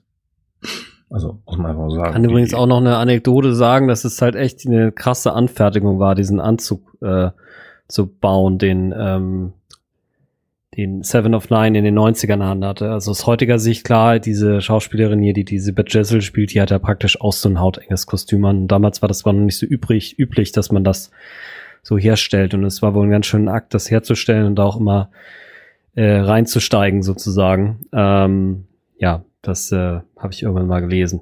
Aber ähm, Troy hat doch einen ähnlichen Anzug angehabt, oder sehe ich das falsch? Ja, es ist schon noch ein Unterschied irgendwie, weil die ja auch noch ein bisschen äh, äh, mehr Oberweite hat und äh, das eben auch, also man, man sieht, finde ich, schon den Unterschied, dass es einfach wirklich super an der Kontur sozusagen dran ist und das ist äh, bei, bei Choice-Anzügen nicht ganz so Okay. Ich drastisch. hab- Aber ich habe im ich hab- Vergleich dazu nichts gelesen. Vielleicht weißt du da noch was, Nils? Ich weiß es nicht. Ich versuche nur gerade nebenbei, während ich rede, so langsam mal gemütlich mal auf die Fotos von äh, Jerry Ryan hinzukommen, um auch mal so alte Fotos zu gucken, wo sie halt die Annika Hansen, also die alte Seven of Nine ist, in diesem silbernen Anzug oder halt ähm, manchmal auch so ein, was war das, so ein Bordeaux-roter. Und natürlich, wenn man redet und so findet man nicht so schnell auch mal diesen silbernen Anzug, den ja wirklich der sehr ja, ikonisch schon fast an, ikonisch nicht, aber der ist halt sehr bekannt war. Ich meine mich zu erinnern, dass da auch immer so gefühlt im Bereich des Bauches irgendwie, als wenn da, keine Ahnung, als wenn da schon fast so eine Art Exoskelett noch drin verwoben war. Weißt du, was ich meine, Frank? Das war, sah immer so, als, als wenn das nicht nur, ähm, es ist gar nicht im Bereich, doch, doch, doch, so gerade über den Bereich des Bauches, als wenn da so eine Art Corsage drunter war, ähm, Mhm. auch so ein bisschen angedeutet, der, der in Richtung, in, in Richtung Schritt wie so ein Slip. Ich glaube, da musste noch irgendwas, ob, ob sie das wirklich als Corsage anhatte oder was weiß ich, aber ich kann mir gut vorstellen, dass das nicht so ganz einfach war, das herzustellen und sich da rein zu quetschen. Also Wie wie, gesagt, gesagt- zumindest in den 90ern. Ich denke mal, heute ist das alles äh, Ja. ein geringeres gesagt- Problem. Ja. Aber wie gesagt, in Zeiten von MeToo würde keiner mehr sagen, ja, übrigens, du musst hier dieses Ding angucken, damit äh, alle Jungs zwischen 12 und 16 ganz komische Sachen mit den Bildern von dir machen können. Ähm, ja, Entschuldigung, das muss man mal einfach so sagen. Ah, okay. Naja, Da, also- genau da, genau dafür ist sie doch, genau dafür ist sie gecastet worden. Ähm, diese Figur Cass hat nicht funktioniert, also hat man gesagt, oh ja, wir müssen uns was einfallen lassen, wir müssen einfach noch mal ein paar mehr Jungs da hinzumachen. Was machen wir? Wir nehmen eine hübsche junge Frau. Damals ist sie Anfang der 20er gewesen. Ja, alles klar, setzen wir sie rein und ziehen ihr hautenge Klamotten an. Hallo. Also da kann man mal mit offenen Karten spielen, glaube ich. Ja, aber wie gesagt, ich, es, es, es würde mich rein wirklich mal interessieren, was da so ein bisschen passiert ist in dieser Zeit. Ich hoffe, dass sie noch ein bisschen mehr anteasern und nicht halt nur diese Geschichte mit Ichab und ja, Ja. ich wollte hier was machen. Ähm, warum ist sie aus der Föderation oder aus den in Anführungsstrichen Fängen der Föderation raus und zu den Fenris? Also es ist sehr spannend. Ich Und bin mir sicher, dass wir sie noch mal sehen werden, übrigens nach dieser Folge. Zum einen gibt's ja am Ende hier diesen, ähm, diesen PK, äh, quasi Mhm. eine Visitenkarte. Und zum anderen haben wir im Teaser eine Szene gesehen, wo sie mit Yu und PK durch die Gegend rennt. Ja. Also deswegen, das wird passieren, da bin ich mir sicher. ja, im Rahmen dieser Dinge hoffentlich, dass man wirklich noch mal ein bisschen mehr über sie zu wissen bekommt. Ja. Ist so ein bisschen spaßig, dass ähm, die sich so ein bisschen na pieksen. Also sie sie nimmt ja doch einiges, was Picard sagt als als Angriff. So ja, hier ich habe gehört, dass da schwere Zeiten für die Fenris Rangers sind. Und sie so, mhm, freut sie das oder was? Und er schiebt das ja so ein bisschen weg. Also die, sie ist sehr auf Abstand. Sie ist ja so, so, so ein einsamer Wolf oder kam mir das nur alleine so vor? Habe ich jetzt nicht bemerkt. Also was ich bemerkt habe, war ihre Spitze gegen dieses nachgebaute Chateau. Ähm, mhm. Weil er sagt, das war nicht meine Idee, aber sie sagt so, ja, aber sie haben es schon behalten, so. Ne? Ich meine, er hätte sich auch mhm. was schreibt er schon leeren Raum holen können, so, aber anscheinend gefällt es ihm auch so, wie es ist. Ähm, also ich muss ehrlich sagen, ich fand irgendwie, ich war ja jetzt ja durch den, durch die, durch die Ankündigung so gebiased, dass äh, Seven of Nine halt nicht so beeindruckt ist vom großen Captain und hatte sie da eigentlich viel, ähm, ja, wie soll man mal sagen, ähm, pissiger erwartet noch. Und das fand ich war gar nicht so doll. Klar, sie hat da diese Spitze und sie trinkt da den Bourbon und hat natürlich irgendwie auch eine andere Mission, aber alles in allem habe ich den Eindruck, ja, gut, es ist, wie gesagt, sie sind jetzt keine, nicht ad hoc die besten Freunde, aber eigentlich fand ich das nicht so, nicht so doll. Ich hatte da irgendwie mehr erwartet. Also ich finde das schon relativ. Okay. Sie macht ihn ja schon an, so dass sie eben ganz klar sagt, so ja, hier, ähm, wo er sagt, so ja, hier, sie nehmen da das Gesetz allein in die Hand da draußen und sie nur sagt, ja, welches Gesetz denn? Ähm, sie sagt ja auch, ja, irgendjemand musste ja was machen, als äh, die ähm, die Rettung der Romulaner eingestellt wurde und nachdem dann da alles in die Luft geflogen ist, ist ja die neutrale Zone zusammengebrochen. Irgendwer musste was tun und guckt ihn an, so nach dem Motto, das wäre dein Job gewesen. Und dann, als er so ein bisschen ja darauf rumreitet, dass ähm, sie ja halt als selbsternannter Rächer da rumläuft, ähm, und er versucht sie natürlich auch wieder so ein bisschen zu bekehren, so Mensch, das ist auch alles nicht gut, was ihr da macht. Und das ist ja auch eigentlich gar nicht gut, um rumzulaufen und Judge Dredd zu spielen, also Richter, Geschworener und äh, Exek ähm, und, und ausführendes Organ. Das du, du, du, das macht man nicht. Also er versucht jetzt ja wieder doch, ähm, sich so ein bisschen mehr in unsere Herzen zurückzuspielen.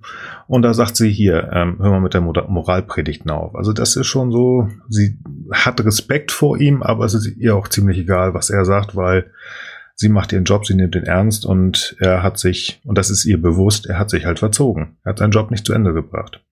Hm, ja, okay, ja, guter das Punkt, ist, ja. also ist für dich das, der Gist dieser Geschichte, dass sie, bevor sie den zweiten Bourbon trinkt, ähm, irgendwie nicht mit ihm zurechtkommt? Nicht so recht, das schon. Sie, sie hat, wie gesagt, sie hatte Respekt vor ihm.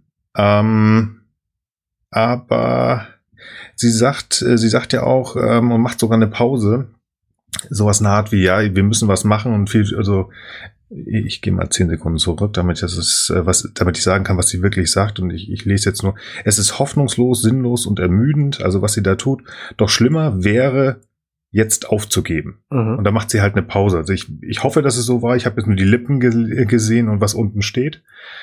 Ähm, und das ist, finde ich persönlich, das ist ein Vorwurf. Weil genau das hat er gemacht. Und das, ähm, ja, das schwingt so ein bisschen mit. Und ich glaube, das ist auch, wo sie sagt, so, ja, schön, dass wir jetzt hier sind. Ich will mein Geld haben, auf gut Deutsch gesagt. Also du hast mein, wegen dir ist mein Schiff kaputt und deswegen will ich jetzt auch weg. Okay. Ja, aber sie ist doch eigentlich relativ schnell on board und ich glaube, das ist auch das, was letztlich mein Gefühl äh, bewirkt hat, dass ich das doch nicht so drastisch fand. Ja, sie sind natürlich unterschiedlicher Meinung und sie ist halt ein eher ein Vigilante und Picard ist das nicht und gerade durch das, was dann ja noch im späteren Verlauf der Folge kommt, äh, äh, ähm, äh, ne, dass sie halt letztlich äh, Picard davor verschonen will, den Racheakt mit anzusehen, zeigt mir schon ganz schön deutlich, dass sie eben doch ihn ganz schön respektiert und sie hört dann ja auch zu und ist dann ja auch mit an Bord. Also und da hatte ich tatsächlich, also ist ja auch wurscht, das war, war im Prinzip nur welche Erwartung ich halt hatte. Und klar, ich gebe dir recht, es gibt hier auf jeden Fall schon massiven Dissens, was jetzt so bestimmte moralische Wertvorstellungen angeht. Hm, aber hm. sie machen ja schon zusammen so ein Ding halt jetzt, ne? Und das fand ich, da möchte ich aber ehrlich gesagt cool. Kann, so. Also gerade was die moralische Integrität von beiden angeht, habe ich das Gefühl, dass sie sich in diesem Gespräch einnorden und auf den gleichen Nenner kommen. Weil Picard wirft ihr vor, hier, du bist ja jetzt Fenris Ranger und äh, was fällt dir denn ein, das Gesetz in die gleiche Hand zu nehmen? Und sie sagt, welches Gesetz? Ähm, und er sagt, ja, okay, das ist ein guter Punkt. Und dann erzählt sie ihm, mhm. erzählt sie ihm die, die andere Geschichte ähm, dass das so anstrengend ist und dass es aber sonst niemand machen würde. Und da sagt, dann nickt er auch und stimmt ihr einfach zu, weil sie nämlich beide im Grunde das Gleiche wollen, nämlich anderen Leuten helfen. Und das finde ich kommt in dieser Szene, bevor sie den zweiten Bourbon nimmt, sehr gut rüber. Also ich weiß natürlich nicht, ob das jetzt ähm, aus Respekt vor ihm passiert. Das ist die Szene später auf jeden Fall. Aber ähm, an dieser Stelle könnte es auch einfach sein, dass sie sich halt so ein bisschen bei ihm beliebt machen will. Ähm, oder es könnte auch einfach sein, dass sie tatsächlich die gleiche Moral haben. Hm. Meinst du jetzt, weil sie zurückkommt? Nee, ich meine. Oder was meine ich, weil was?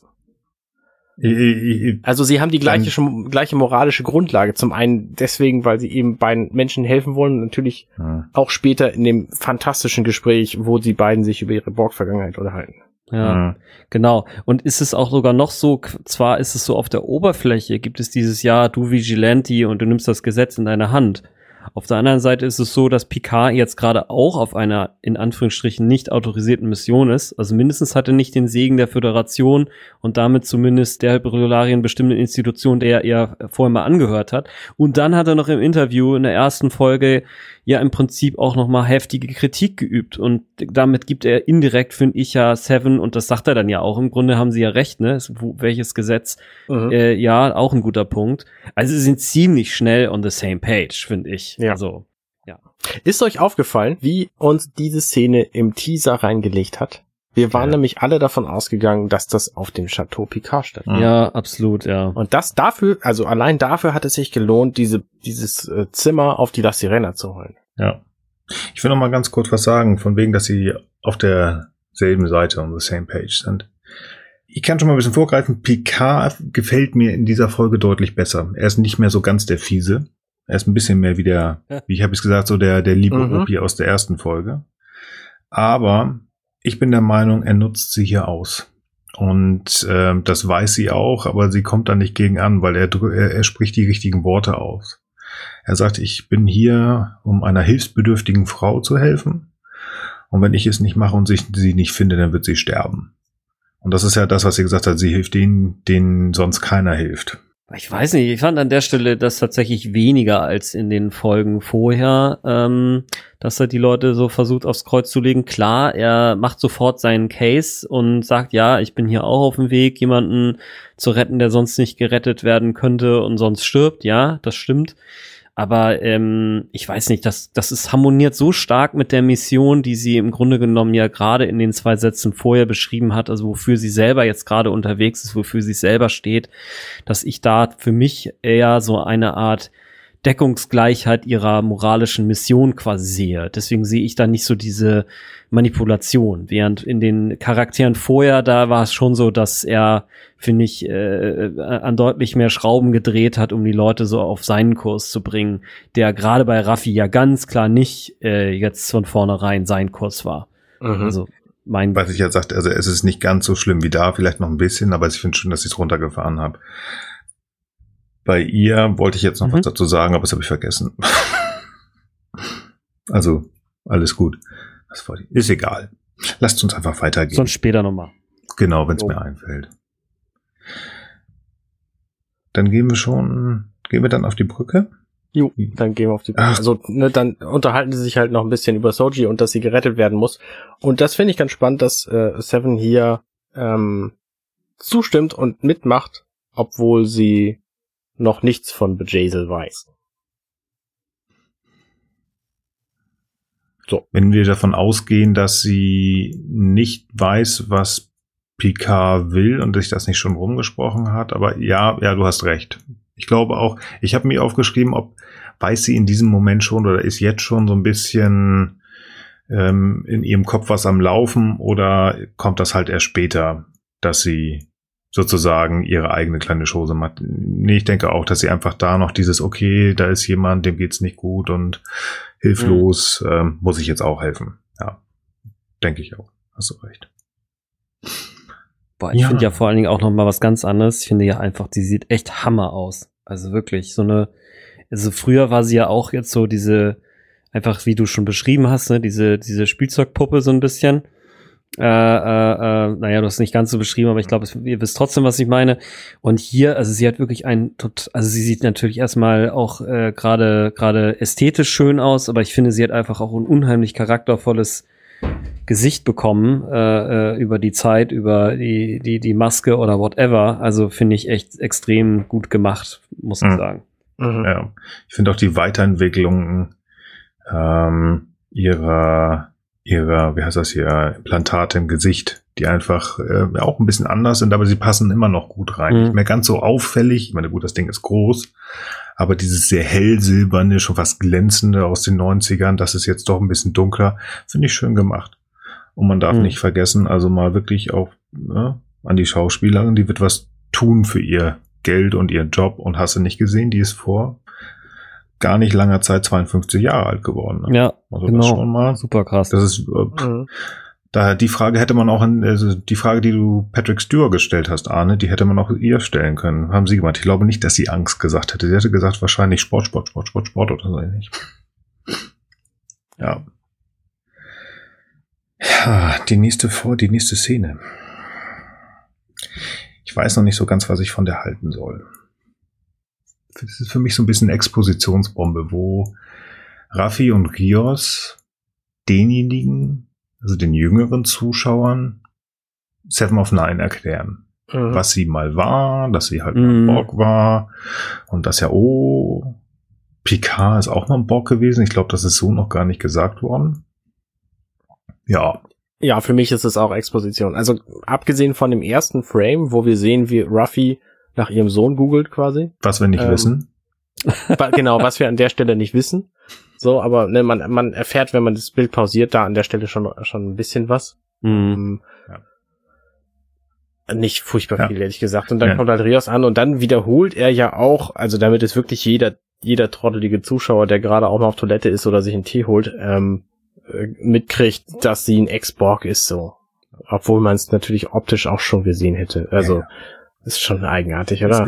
In, ja, genau. Also wir, das ist, bei mir steht tatsächlich einfach nur Expositionsbombe. Ähm, die Nummer mit ihrem Sohn. Er ist halt in der Serie noch nicht äh, benannt worden. Diejenigen, die das Buch gelesen haben, die haben sich bei dem Namen Gabriel das schon gedacht. Und spätestens später, wenn wir halt Gabriel dann auch treffen, dann wissen wir auch, okay, alles klar, das ist er, schön und gut. Ähm, aber das danach, also effektiv ist das so zwei Minuten, die, die, die uns nicht weiterbringen. Das ist wirklich, also uns jetzt als diejenigen, die sowohl Voyager und damit Seven of Nine kennen, bringt es nicht weiter. Aber es ist, man muss ja den Leuten, die halt äh, 2020 erst äh, zu Star Trek gekommen sind und für die das jetzt hier vielleicht auch sogar Star Trek ist, äh, mit aufnehmen, dass man das denen erklärt, weil wenn du jemanden hast, der 2000 geboren ist, der hat Star Trek vielleicht noch nicht gesehen. Also ist okay, aber ich fand es auch so, okay, ihr habt es versucht witzig zu mhm. machen, aber wir können weitermachen, ist ganz nett. Was ich spannend finde, also wir erfahren ja nicht nur was über Seven, sondern auch über Picard und mhm. was ich spannend finde, ist hier die Interaktion zwischen Ruffy und Rios, weil nämlich er sich eine Zigarre anstecken will und sie sagt, ah, ah, ah, ah. Mach's mhm, aber nicht. Stimmt. Wer ist und das finde ich eigenartig, weil okay. das scheint, also ne, es ist nicht die Beziehung, die ich zwischen den beiden vermutet hätte. Das ist ja schon was fast fast geschwisterliches so, dass du zu irgendjemandem anderen sagst, ah hier, nee, übrigens, äh, äh, du wolltest nicht rauchen und der so, ah ja, stimmt, ich wollte nicht rauchen, so. Dass die beiden so dicke sind, hatte ich erwartet. Ich auch schon, aber ja. nicht das mit, auf diese Art so. Das mit dem Rauchen, das ähm, habe ich gar nicht geschwisterlich gesehen, sondern so ein bisschen, sie passt auf ihn auf weil, also es, es kann sie ja nicht stören, dass, ähm, dass er raucht. Oder sie versucht ihr Bild noch immer, also dass sie, ein, sie hat ja auch so ein kleines Rauchproblem, dass ähm, sie einfach sagt, nee, hier komm, rauchen ist kacke, lass mal. Entschuldigung, also ist nicht gut. Ah, oh, interessantes, äh, interessante Idee. Es könnte natürlich sein, dass sie nicht nach Rauch riechen will, wenn sie ihren Sohn trifft. Mm, so mm, mm Guter Stimmt. Punkt, ja. Oh, das, das gut. Das ist gut, weil sie dem auch sagen will, ich bin clean. Ja, okay, alles klar. Also so. fällt mir gerade so auf. Ja. Aber meinetwegen verlassen wir die Szene und gehen zu Dr. Jurati ins ja. Bett. oh nee. Nee, bitte, Arne. Wie kannst du das nur so ausdrücken?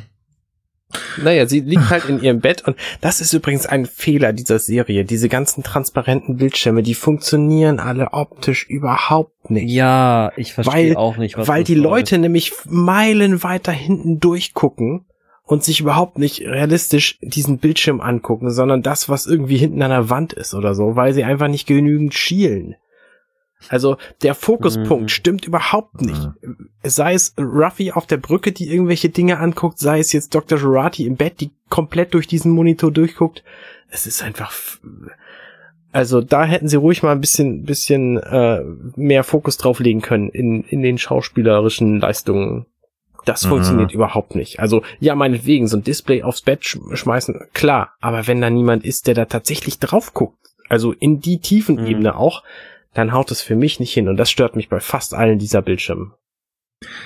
Hm. Ja, ja, da fehlt es dann irgendwo am Ende doch so ein bisschen, ähm, dass ähm, ich, ich, ich, ich will da gar nicht so genau gucken. Ich weiß nicht, was jetzt das Produktionsvalue, also wie viel Knete die pro Folge haben. Viel. Natürlich, ja, aber warum fehlt es dann an so Kleinigkeiten? Da Dass hat einfach keiner drauf geachtet. Das viel, fällt Ja. auf kleineren Bildschirmen nicht auf. Das fällt nur auf, wenn man sich das sekundenweise anguckt, wie wir das machen.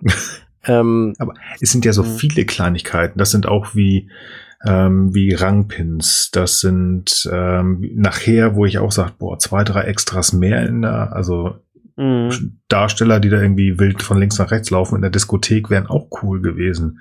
Und nicht alle 25 direkt im Eingangsbereich. War Frag mich immer, warum haben sie nicht mal so ein paar Freaks bei uns dabei, dass sie sozusagen den ersten, zweiten, dritten Take, weil die machen ja bestimmt von allem mehrere Takes, sich einfach mal durchgucken, um halt dann dann sich mal hinsetzen lassen, vielleicht darüber mal so ein halbes bis drei Stunden drüber reden lassen. ich kann es dir sagen. ja. Also, weil dieser Holo-Bildschirm, den sie hier vor der Nase hat, der ist natürlich in der Post gekommen. Das heißt, sie konnte auch zu dem Zeitpunkt, wo das aufgenommen wurde, wusste sie gar nicht, wo der sein wird. Und auch die Leute, die sich das dann so wie wir möglicherweise angeguckt haben, sekundenweise, wussten gar nicht, wie das denn später aussehen könnte, weil das natürlich erst in der Post-Production dazugekommen ist. Und die Ja. Entfernung des Bildschirms möglicherweise noch gar nicht feststand Ja, oder ich so. bitte dich, die haben ja genug Geld. Also zur Not baut man eben halt aus zwei verschiedenen Szenen zusammen, wo sie einmal irgendwie so ein Dummy hat, auf den sie glotzt. Ja, Von ja, mir ja, aus auch ein okay. fettes iPad. Also ich gebe dir recht, ja, aber im Grunde genommen, es ist, ja, ich will jetzt nicht, ich will jetzt nicht sagen sloppy, das finde ich jetzt ein bisschen zu hart, weil die, die machen ja überwiegend die Dinge richtig. Mhm. Aber das ist trotzdem so, dass ich mich an solchen Stellen, das ist, betrifft jetzt auch nicht Star Trek. Ich finde jetzt gerade die Star Trek Picard, finde ich, da fällt mir insgesamt weniger auf als in vielen anderen Serien oder Filmen. Aber ich denke halt häufiger mal so, hey Leute, also ich meine, ihr macht ja bestimmt mehr als einen Take. Insofern lasst doch mal zwischendurch noch mal ein paar Leute drüber gucken und vielleicht noch mal eine, eine halbe Stunde drüber reden, dann könnte man bestimmt viele Dinge noch ein bisschen besser machen, so, weißt du, weil die, ich meine, dafür wird ja nicht wenig Geld ausgegeben für diesen ganzen Salat und Ja, ja, klar. egal, okay, whatever. John, Jonathan Frakes, der auch diese, Se- diese Folge gemacht hat, der wird bestimmt gesagt haben, nee, nee, nee, nee, die Alison Pill sieht schielen total doof aus. Guck einfach, Ah, das okay. schon ist dann- Ja, okay, das kann natürlich auch gut sein, dass, dass wir die Alternativen ja nicht kennen und dementsprechend sie eigentlich auch gar nicht be beurteilen können. Das ist ein guter Punkt, Nils, ja. Ja, wir müssen auch mal für, für Dr. Agnes Girardi Mhm. sprechen, so ein bisschen. Ja. Ja. Ist, es- mir ist, Anne, du willst was sagen? Nö, nö. Ich Nö. äh, hätte jetzt eine ne, ne, ne lustige, vielleicht beleidigende ähm, Kommentierung zu Narek gemacht, der ja quasi dauerhaft so guckt, als hätte er einen Bildschirm. Aber gut, lassen wir das. Äh, Lass mich, lass mich noch kurz. Äh, noch Aber damit macht, damit, das macht ihn halt so besonders, äh, äh, Sexy. besonders niedlich, weißt du? Jungs, ich, ich, finde niedlich auf. übrigens die Szene, die sie jetzt gerade guckt, weil Jo. wir sehen hier eine Szene, wo eben Bruce Maddox quasi Kuchen, äh, Ki- Cookies backt, so, so Ach so, Standard. American Cookies und ähm, sich die ganzen Zutaten repliziert hat und sie fragt dann so niedlich äh, und, und dann äh, zündest du das alles an und er so nein, ich backe es in einem Ofen und sie kann einfach nicht verstehen, warum er das tut und das finde ich so bezeichnend für für alles quasi, was die beiden betrifft, weil er quasi ein großer Fan davon ist, aus Dingen neue Dinge zu schaffen und darin eine, eine unglaubliche Faszination sieht. Und sie begreift an dieser Stelle einfach gar nicht, worum es ihm im Grunde geht. Um den Herstellungsprozess. Ja, Mhm. ist richtig. Und das ist, das ist so die, die, die, der Twist von dieser Szene, dass es halt quasi ähm, ihr, ihr ganzes Leben widerspiegelt im Grunde. Finde ich spannend, dass du das auch gesehen hast. Das habe ich auch gesehen und auch ähm, für mich so in, entdeckt. Mhm. Eigentlich ist das nur da, um uns zu zeigen, dass äh, Aggie, Agnes und Bruce Maddox ein Paar waren. Was das wir schon auch, ja. überlegt haben. Ähm, aber das ist ja schon Meta-Ebene, um zu tief gucken. Aber gebe ich dir recht. Also er ist der und sie so, okay, ja, sehe ich nicht, ja. verstehe nicht, aber ist okay. Ja, finde ich auch. Also fehlen da echt einfach so die Fundament, also die, die, die, die Grundlagen, äh, einfach die, die Weitsicht sozusagen, die Vision, möchte ich mal so nennen, äh, zu begreifen, weswegen man sich für das, was man natürlich in dem 24. Jahrhundert sich permanent sehr, äh, fertig repliziert überholen kann, sich nochmal fragt, wie ist das genau aufgebaut, wie funktioniert das etc., was ihn ja letztlich auch zu dem er will ja im Grunde ja, ich meine, es ist jetzt ein bisschen Fettstufar, aber er ist ja auch der, der im, im, also ursprünglich Data auseinandernehmen wollte, um zu verstehen, wie das genau alles zusammengesetzt ist und funktioniert. Und er ist hier derjenige, der jetzt dieses Projekt umsetzt und diese, äh, ähm, diese Klonpaare halt baut, während sie, wie wir ja später erfahren werden, im Grunde genommen sich relativ schnell äh, davon überzeugen lässt, dass das ja alles eine Katastrophe sein muss. Was auch immer diese Katastrophe ist, das wissen wir ja noch nicht finde ich, deutet das schon ganz gut an. Ne? Das also einfach, Maddox ist halt der Visionär und sie ist halt eher, ja, keine Ahnung. Ähm, sie ist ja seine Studentin gewesen. Genau. Also ja. sie läuft halt mit und findet ihn total faszinierend und, aber sie kann das nicht wirklich teilen, was in seinem Kopf ist. Das ist ja bei, häufig bei Genies wohl so. Mhm. Ja, in der nächsten Szene. Okay, dann gehe ich auf den roten Bullianer jetzt kurz ein, weil jeder kriegt ja hier seine witzige kleine Werbung mit Ausnahme von Elnor, weil Elnor kriegt nichts, wie er sagt. Roter Booleaner halt, finde ich ganz spaßig. Booleaner haben wir schon relativ häufig gesehen im Star Trek-Universum, aber die hatten halt alle immer blaue Hautfarbe. Genau. Ganz witzig. Das war so der erste. Dann natürlich so ein bisschen klischeehaft ähm, die Werbung, die danach kommt. Also die passen alle natürlich wunderbar. Also ähm, Rios kriegt den Bolianer, der das Schiff heile machen möchte. Picard wird eingeladen, äh, eingeladen äh, in ein Hotel, um Tee zu trinken. Ähm, hier unsere liebe Frau Doktor möchte doch gerne irgendwo irgendwas mit Kybernetik das, machen. Das, das geht mir alles viel zu schnell. Darf ich kurz ja, einhaken? Bitte, der natürlich. Bolianer hat so einen komischen Schraubenschlüssel mit einem Schal mit einer Schaltfläche in der Hand. Und da möchte ich kurz darauf hinweisen, dass diese Schaltfläche ein Interface-Design hat, wie es auf der Enterprise D üblich war. Und das sehen wir auch an anderen Stellen. Auch das Video, mhm. was Picard vorhin geguckt hat über diesen Planeten, wo sie jetzt hinfliegen, das hatte am Rand diese diese typischen ähm, flächigen, flächigen Enterprise D mhm. Design Elemente. Ja, das finde ich sehr eigenartig. Hyperschlüssel. Ja, genau, das könnte sein, ja. Also du meinst diese LKs, die ja, genau. Mike Okuda, Mike Okuda erstellt hat. Genau, die, die kommen ja immer wieder oder es gibt Abwandlungen davon. Also das, was er halt für die, die, die Touchflächen, die ja für die Enterprise, die er damals entwickelt hat. Witzig ist, dass der Schlüssel, wenn du darauf ansprichst, der hatte tatsächlich in den verschiedensten Serien ab die, also nee, für Serien, also DS9 und Voyager hatte der schon verschieden, also dieses Ding oder ähnliche Gerätschaften, die sehr, sehr ähnlich aussahen, verschiedenste Verwendungszwecke. War schon medizinisches Gerät, das war schon irgendwas, was Miles O'Brien genutzt hat und so weiter. Aber das ist mhm. auch so wieder so ein kleiner Trick gewesen. Mhm. Aber echt cool gemacht. Ja. Picard kriegt T-Werbung, da gibt's glaube ich nicht viel zu sagen. Mhm. Aber der ähm, Box, der Eggy-Boxer. Aber dann dieser Boxer, der äh, mich erinnert hat an diesen Film mit Hugh Jackman. Habt ihr den gesehen? Nee, oh ja. Äh, Nevermind. Ähm, mm. So, da, da geht's halt auch um irgendwie so, so ein Boxer-Roboter. Und da finde ich auch die Entwicklung von Jurati so eigenartig, weil sie nämlich erst sich total schützt vor diesem Roboter, dann wird ihr gesagt, du musst ihm den Kopf abschlagen dann macht sie das, traut sich erst nicht und macht es dann aber und freut sich hinterher total, ähm, dass sie jetzt plötzlich Gewalt angewendet hat, erfolgreich so. Und das ist äh, auch so ein Vorausblick auf den Rest dieser Folge vielleicht. Hm. Äh, ich weiß hm. es nicht. Ich ja, fand es jedenfalls also strange. Also ich, ich, ich, fand an der Szene vor allen Dingen mal wieder seltsam, ähm, wieso denn jetzt doch auf einmal Roboter und der ja jetzt auch, ich meine, gut, vielleicht sind Roboter, die zwar äh, humanoid sind und geskriptetes Verhalten haben, okay. Ich fand es nur in diesem Moment so ein bisschen komisch irgendwie. Ich dachte dann, okay, vielleicht sind die ja dann auch alle simuliert oder so. Aber ich, erstmal dachte ich so, hä, irgendwie dachte ich, das mit den Robotern soll nicht sein. Aber wie gesagt, vielleicht wird da auch einfach unterschieden noch. Und ähm, das, äh, finde ich, hätte man irgendwie vielleicht ein bisschen klarer machen können. Aber ja, ich will jetzt auch nicht zu picky sein. Ist ja auch erstmal nur ein, ein Holo, weiß mhm. ich nicht.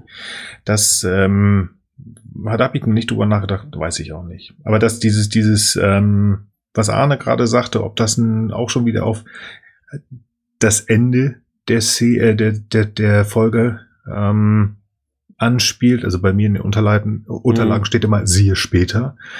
Habe ich hier nicht. Für mich war das die Comic Relief Szene durchgängig. Ich weiß, ich weiß nicht, ob das da was zu tun hat. Das war so dieses, ah, guck mal, ja, yeah, ich bin doch mhm. total cool und ich kann was und ich gehöre zur Crew und ähm, für mich, sieht, es eine, für mich ja. sieht es wie eine typische Übersprungshandlung aus. So, mhm. äh, ich traue mich nicht vor dieser Crew Gewalt zu zeigen, möglicherweise ahnt sie was, dann zeige ich doch Gewalt. Ha, das war ja so witzig. Ja, mm, ja. ich nicht drüber nachgedacht. Für mich war das so ein bisschen, als wenn man äh, Chris Rios und sie näher aneinander bringen will, weil sie gucken sich ja so an mhm. und klatschen ab und so, uh, ja. oh, kriegen wir ein Liebespaar ja. an Bord. Mhm. Habe ich mir ich auch find, gefragt, ja. Ich finde aber auch da Arnes Idee nicht schlecht. Ja, die hatte ich aber zugegebenermaßen auch nicht während des Guckens dieser Szene zum ersten Mal, sondern ist es mir erst im späteren aufgefallen. Mhm. mhm. Ich fand es auf jeden Fall schon mal bezeichnend, dass sie die einzige ist, die ziemlich eindeutig mit Gewalt zu tun hat in irgendeiner Form. Und, nee, ähm, auch, nee, nee, nee, hat sie nicht. Also Rios äh, schnipst auch seinen Gegner weg und ja, ähm, aber, und, aber, und Ruffy wirkt auch ihren, ihren, ihre Werbung quasi zur Seite. Also das ist schon, mhm. schon gut, alles okay. ziemlich gewaltsam. Na gut, okay. Ich finde es halt auf jeden Fall lustig, dass er nur keine Werbung kriegt. Äh, warum, also warum nicht? auf einfach kein Profil für ihn da ist, ob man vielleicht erkennt, dass er aufgrund seiner Mönchskutte vielleicht für, ähm, für Angebote nicht zugänglich ist. Und auf der anderen Seite habe ich dann gedacht, es wird doch da bestimmt auch irgend so ein Fight Club geben, wo er mit seinem äh, coolen Cutter da mal den ein oder anderen Free Fight hinlegen könnte. Also da hätte ich jetzt gedacht, sowas hätte ich schon für passend gehalten so und ähm, ja muss dann aber wahrscheinlich irgendwas wie in die erste Richtung sein keine Ahnung ich kann mir gut vorstellen wie, wie, merken diese Holos, dass sie, also die passen ja alle zu den jeweiligen ja. ähm, Schauern, also äh, Zuschauern. Das heißt, du hast den Kapitän, der zugequatscht wird mit Hallo, du hast hier dein, äh, dein, dein Schiff muss gemacht werden. Hallo, du bist der der T-Fan und der gediegene Admiral, du musst natürlich ins Grand, Grand, Grand Hotel oder wie auch immer eingeladen werden. Und Raffi kriegt halt ihre Drogenhöhle da.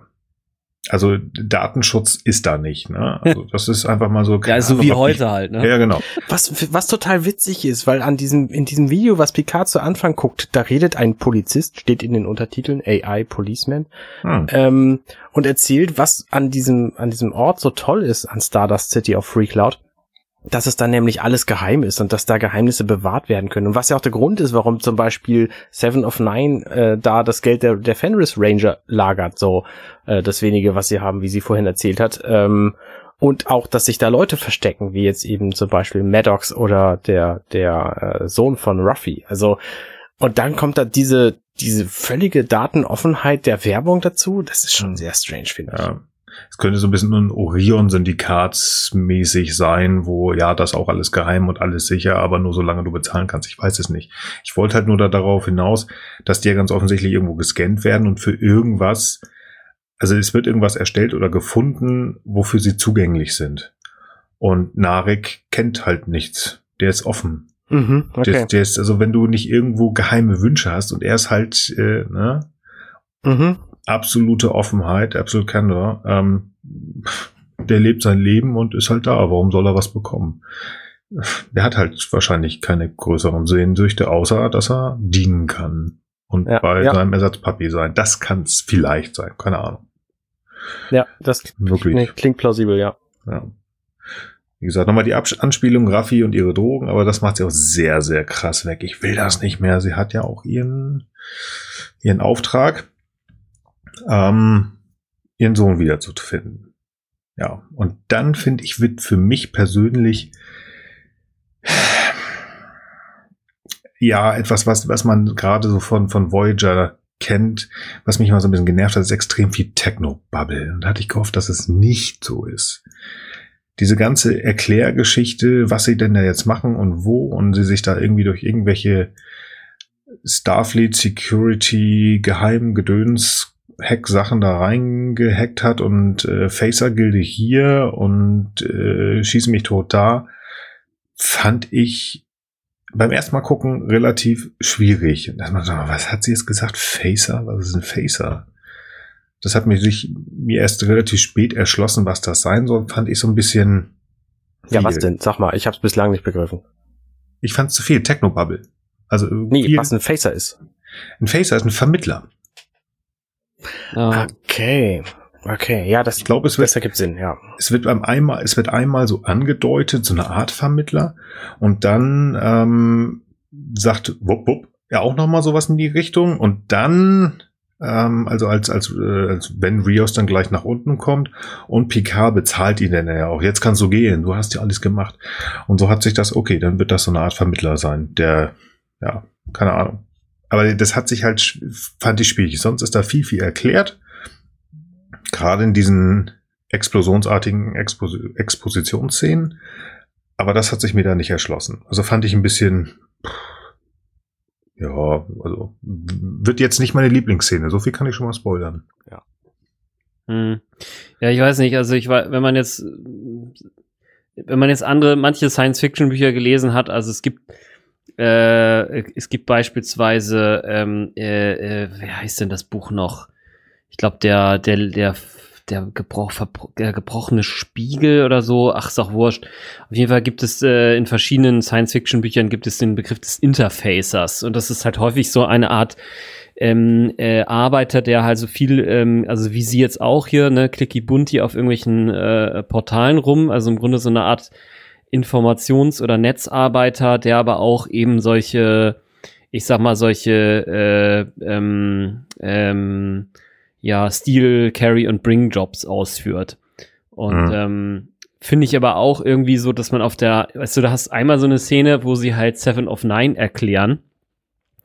Und dann werden halt super viele Begriffe äh, äh, eingeführt, beziehungsweise eben nicht eingeführt, sondern einfach nur genannt, äh, beziehungsweise benutzt, die, die man im Grunde genommen nur kennen kann, wenn man echt schon einen ganz schönen Science-Fiction-Hintergrund hat, dass man überhaupt die, die Kapazität hat, sich darunter spontan was vorzustellen.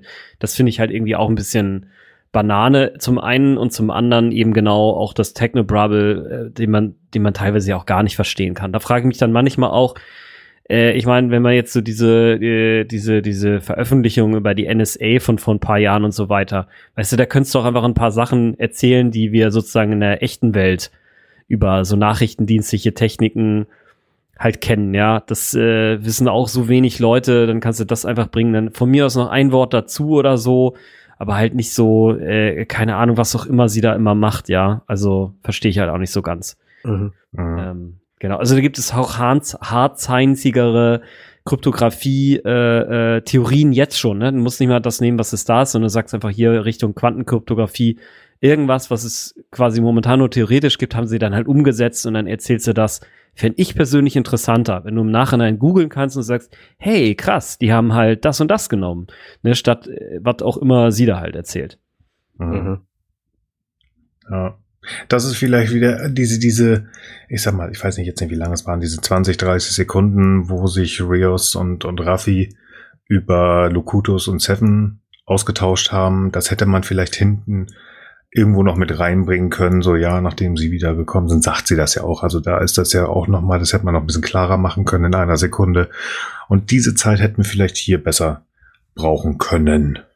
Aber. Apropos Zeit, wir haben jetzt ja. schon gute 20 Minuten über den Anfang der Folge gesprochen. Vielleicht sollten wir uns ein bisschen ranhalten, damit wir noch irgendwann fertig werden dieses Jahr. Okay. Ja. dieses Jahr, du bist aber optimistisch. Ähm, also ganz kurz noch, also effektiv ist jetzt viel Techno-Bubble und dann wird da so ein bisschen diese Grundlage erklärt, ja, alles klar, ihr wollt zu der, die kenne ich und ihr kommt eigentlich nur hin, äh, wenn ihr irgendwas tut irgendwas habt, was sie haben will und irgendwas ganz Unwiderstehliches und dann kommt halt dieses typische Like what? Like me. Ja, genau. Mhm. Das habe ich irgendwo schon mal gehört und dachte, oh nee. Aber okay, gut. Woher kenne ich das? Ist auch egal. Das war so ein bisschen, fand ich ein bisschen über. Aber gut. Es zeigt halt, dass sie eine ganz schön harte Seven ist, die Seven.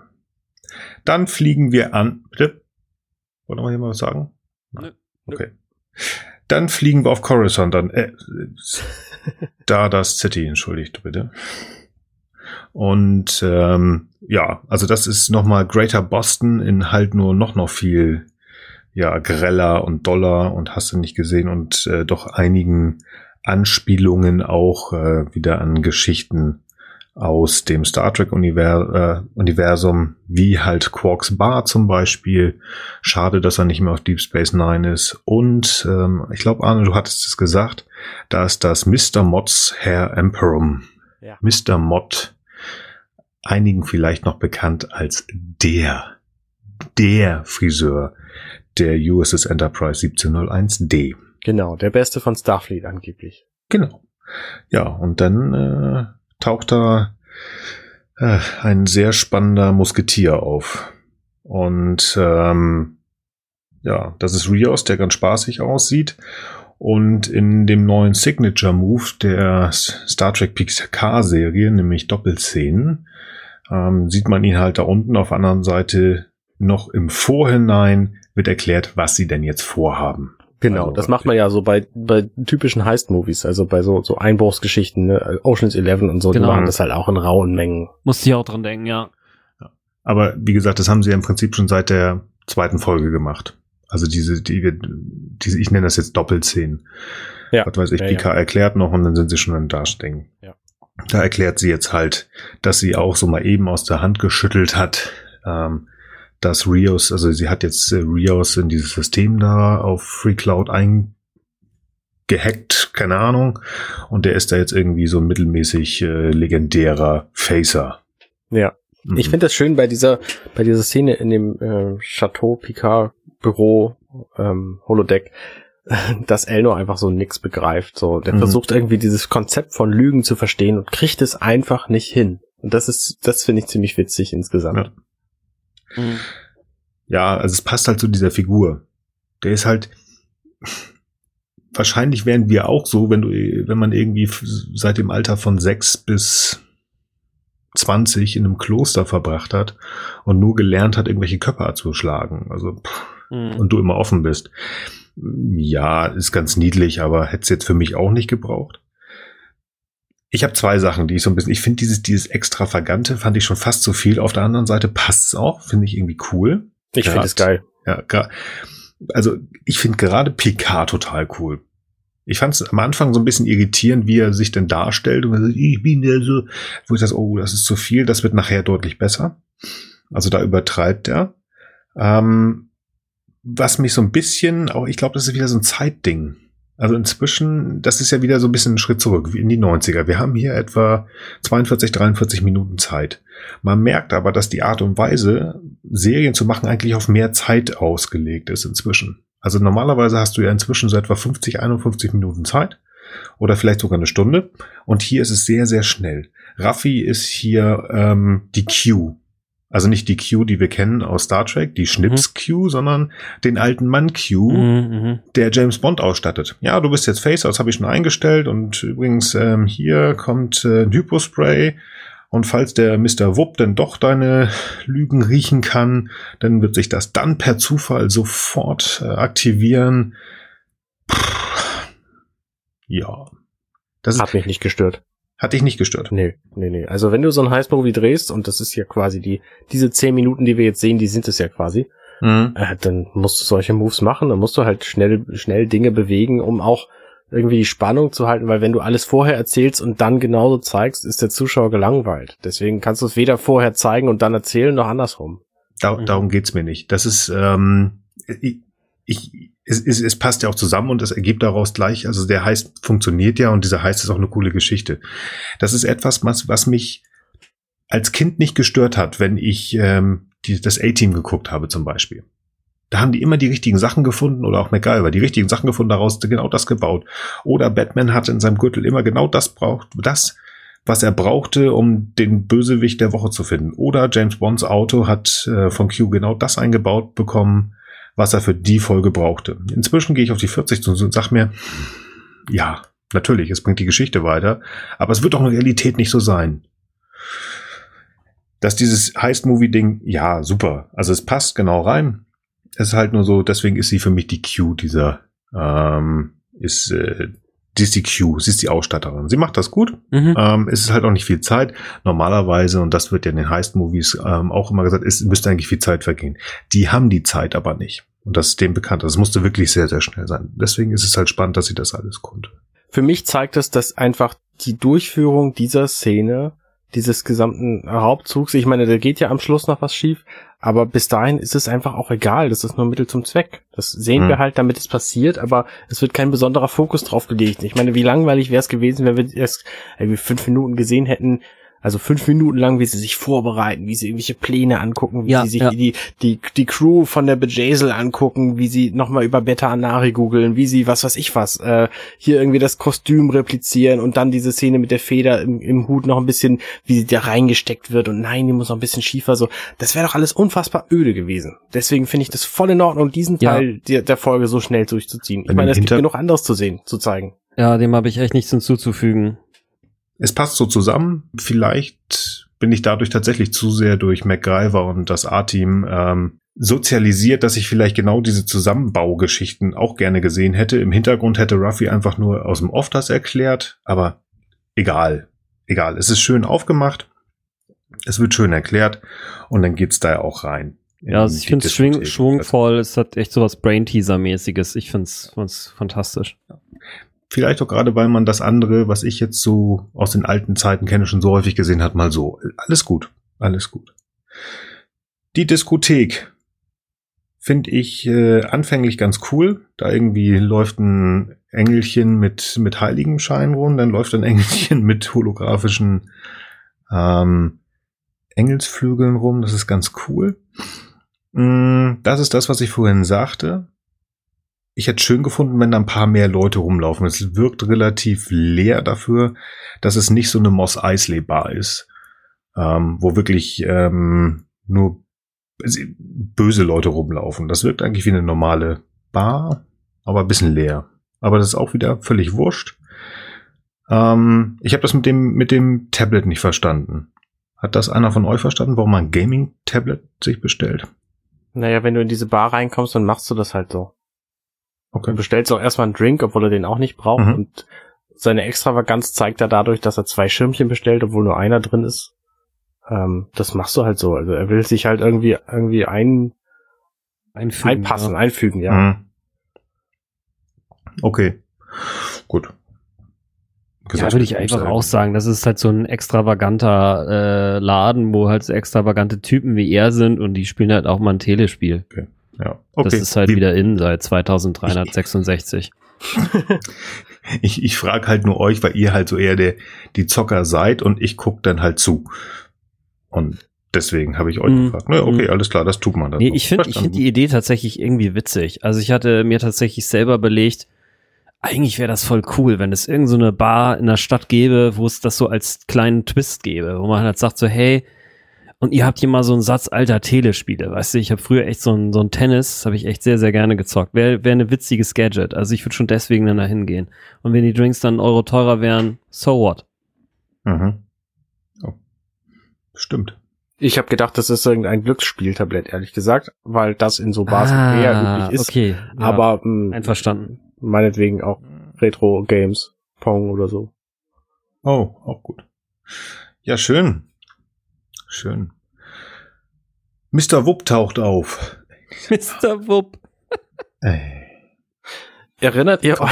Nee, erinnert ihr euch wahrscheinlich nicht. Hm? Ich habe tatsächlich, als ich meinen Bericht geschrieben habe über unsere PK-Premiere, mhm. ähm, da habe ich uns äh, als Wups bezeichnet, mhm. weil wir keine Wips waren und nicht über die Wip-Treppe gekommen sind. Und da musste ich gerade wieder dran denken, weil dieser Typ hier quasi Mr. Very Unimportant Person heißt.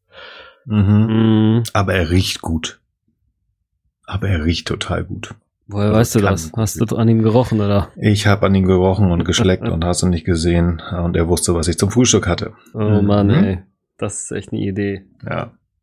Das ist so eigenartig. Also zum einen, dass ich es erwähne vorher, ist eigenartig und zum anderen, dass er das dann so in so einem Slapstick-Dialogschnipsel dann auch noch sagt, so, äh, nein, sie sind äh, anscheinend in Ordnung. Außerdem weiß ich, was sie zum Frühstück hat. Das, jetzt ja, das ist wirklich nochmal. Das fand ich echt eigenartig. Ja, vielleicht kommt der auch von Waschti und ist äh, absolut ehrlich. Keine Ahnung. Weiß es auch nicht. Das hat mich auch so ein bisschen gewundert, dass es halt doppelt da war. Mir ist nur aufgefallen, dass dieser Typ ganz offensichtlich, also er ist ja so ein Rausschmeißer-Typ oder so ein Helferlein da, wie Arne auch schon schön gesagt hat. Aber er passt da wunderbar rein, denn ist er, er ist ja ganz offensichtlich nicht so der hellste.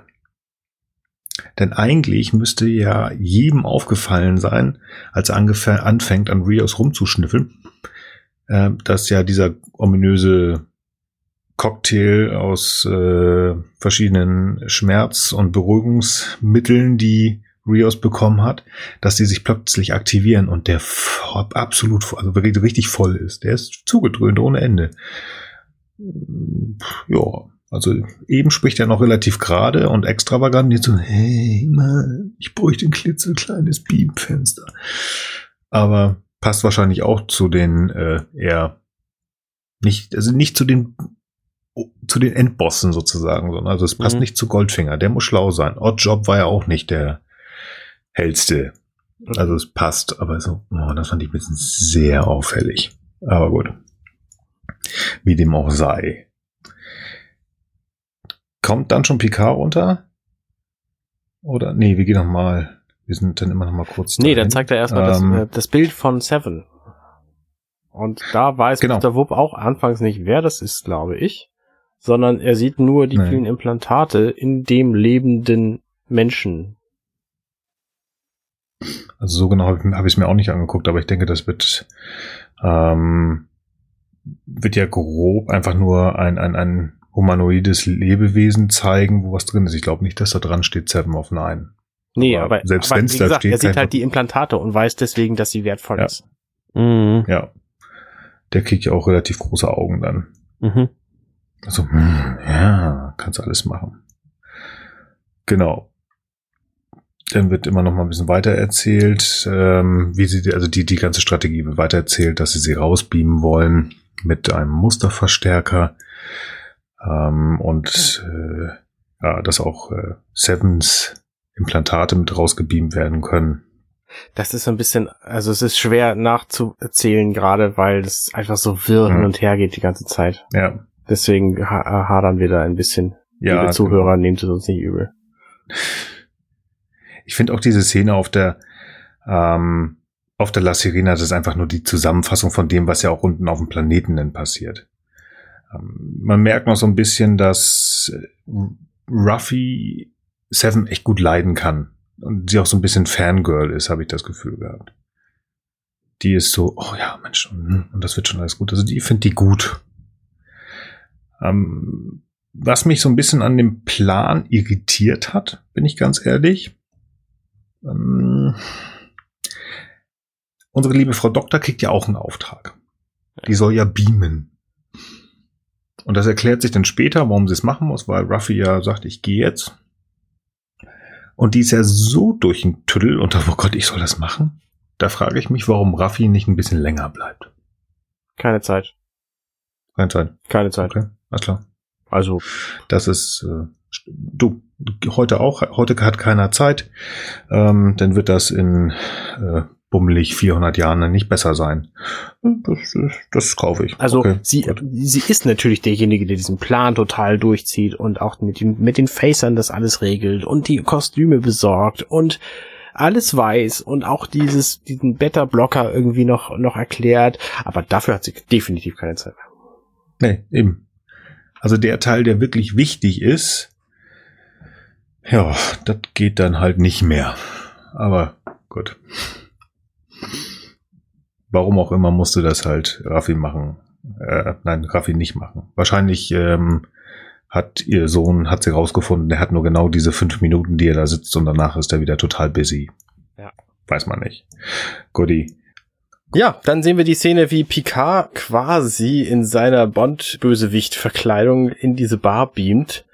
Und das finde ich total spannend an der äh, Chemie zwischen Picard und Seven.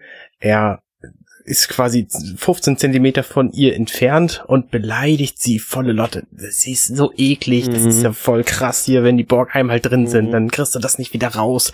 Das ist, Mhm. du bist äh, geschändet, verdammt, verflucht. Mhm. Und das ist Mhm. natürlich alles was, was er sich im Grunde selber sagt. Und das finde ich so schön an dieser Szene und sie weiß es natürlich auch. Also, Er, er sagt sich das selber, entschuldige bitte, er sagt sich das selber? In, inwiefern, wieso? Weil er ja auch ein Borg ist. weil er auch ein Borg war. Okay, gut, also er sagt das sich selber, er sagt das den Borg sozusagen. Nee, er sagt es ihr ins Gesicht und es gilt für ihn aber genauso. Ja, gut, Das ist also- so, wenn okay, ich, ja, wenn ich euch an, anbrülle, dass alle Männer doof sind, so. dass wir so Weil ihr voll die doofen Trackigs seid, genau. Ja, Ja, genau. okay, alles klar. Ich finde auch seine seine Art und Weise, das zu verkörpern, richtig gut. Ja, Als ich Hammer. sagte, ich fand das, dieses, dieses, als er das erste Mal sowohl als auf Deutsch als auch auf Englisch diesen französischen Akzent Mhm. ähm, angemacht, dachte ich, oh Gott, das ist too much, das geht gar nicht. Und hier auf dem Punkt genau, er macht es richtig. Mhm. Er ist, Arne hat's, also ich habe darüber nachgedacht, was könnte das sein? Arne hat's genau richtig gesagt. Er ist der böse französische Mhm. ähm, James Bond Bösewicht grandios, also Ja. richtig, richtig gut. Und ich bis zu dem, Ja, sorry, hau rein, sorry. ja, ganz kurz, bis zu dem Zeitpunkt, wo ihm dann alles entgleitet nachher.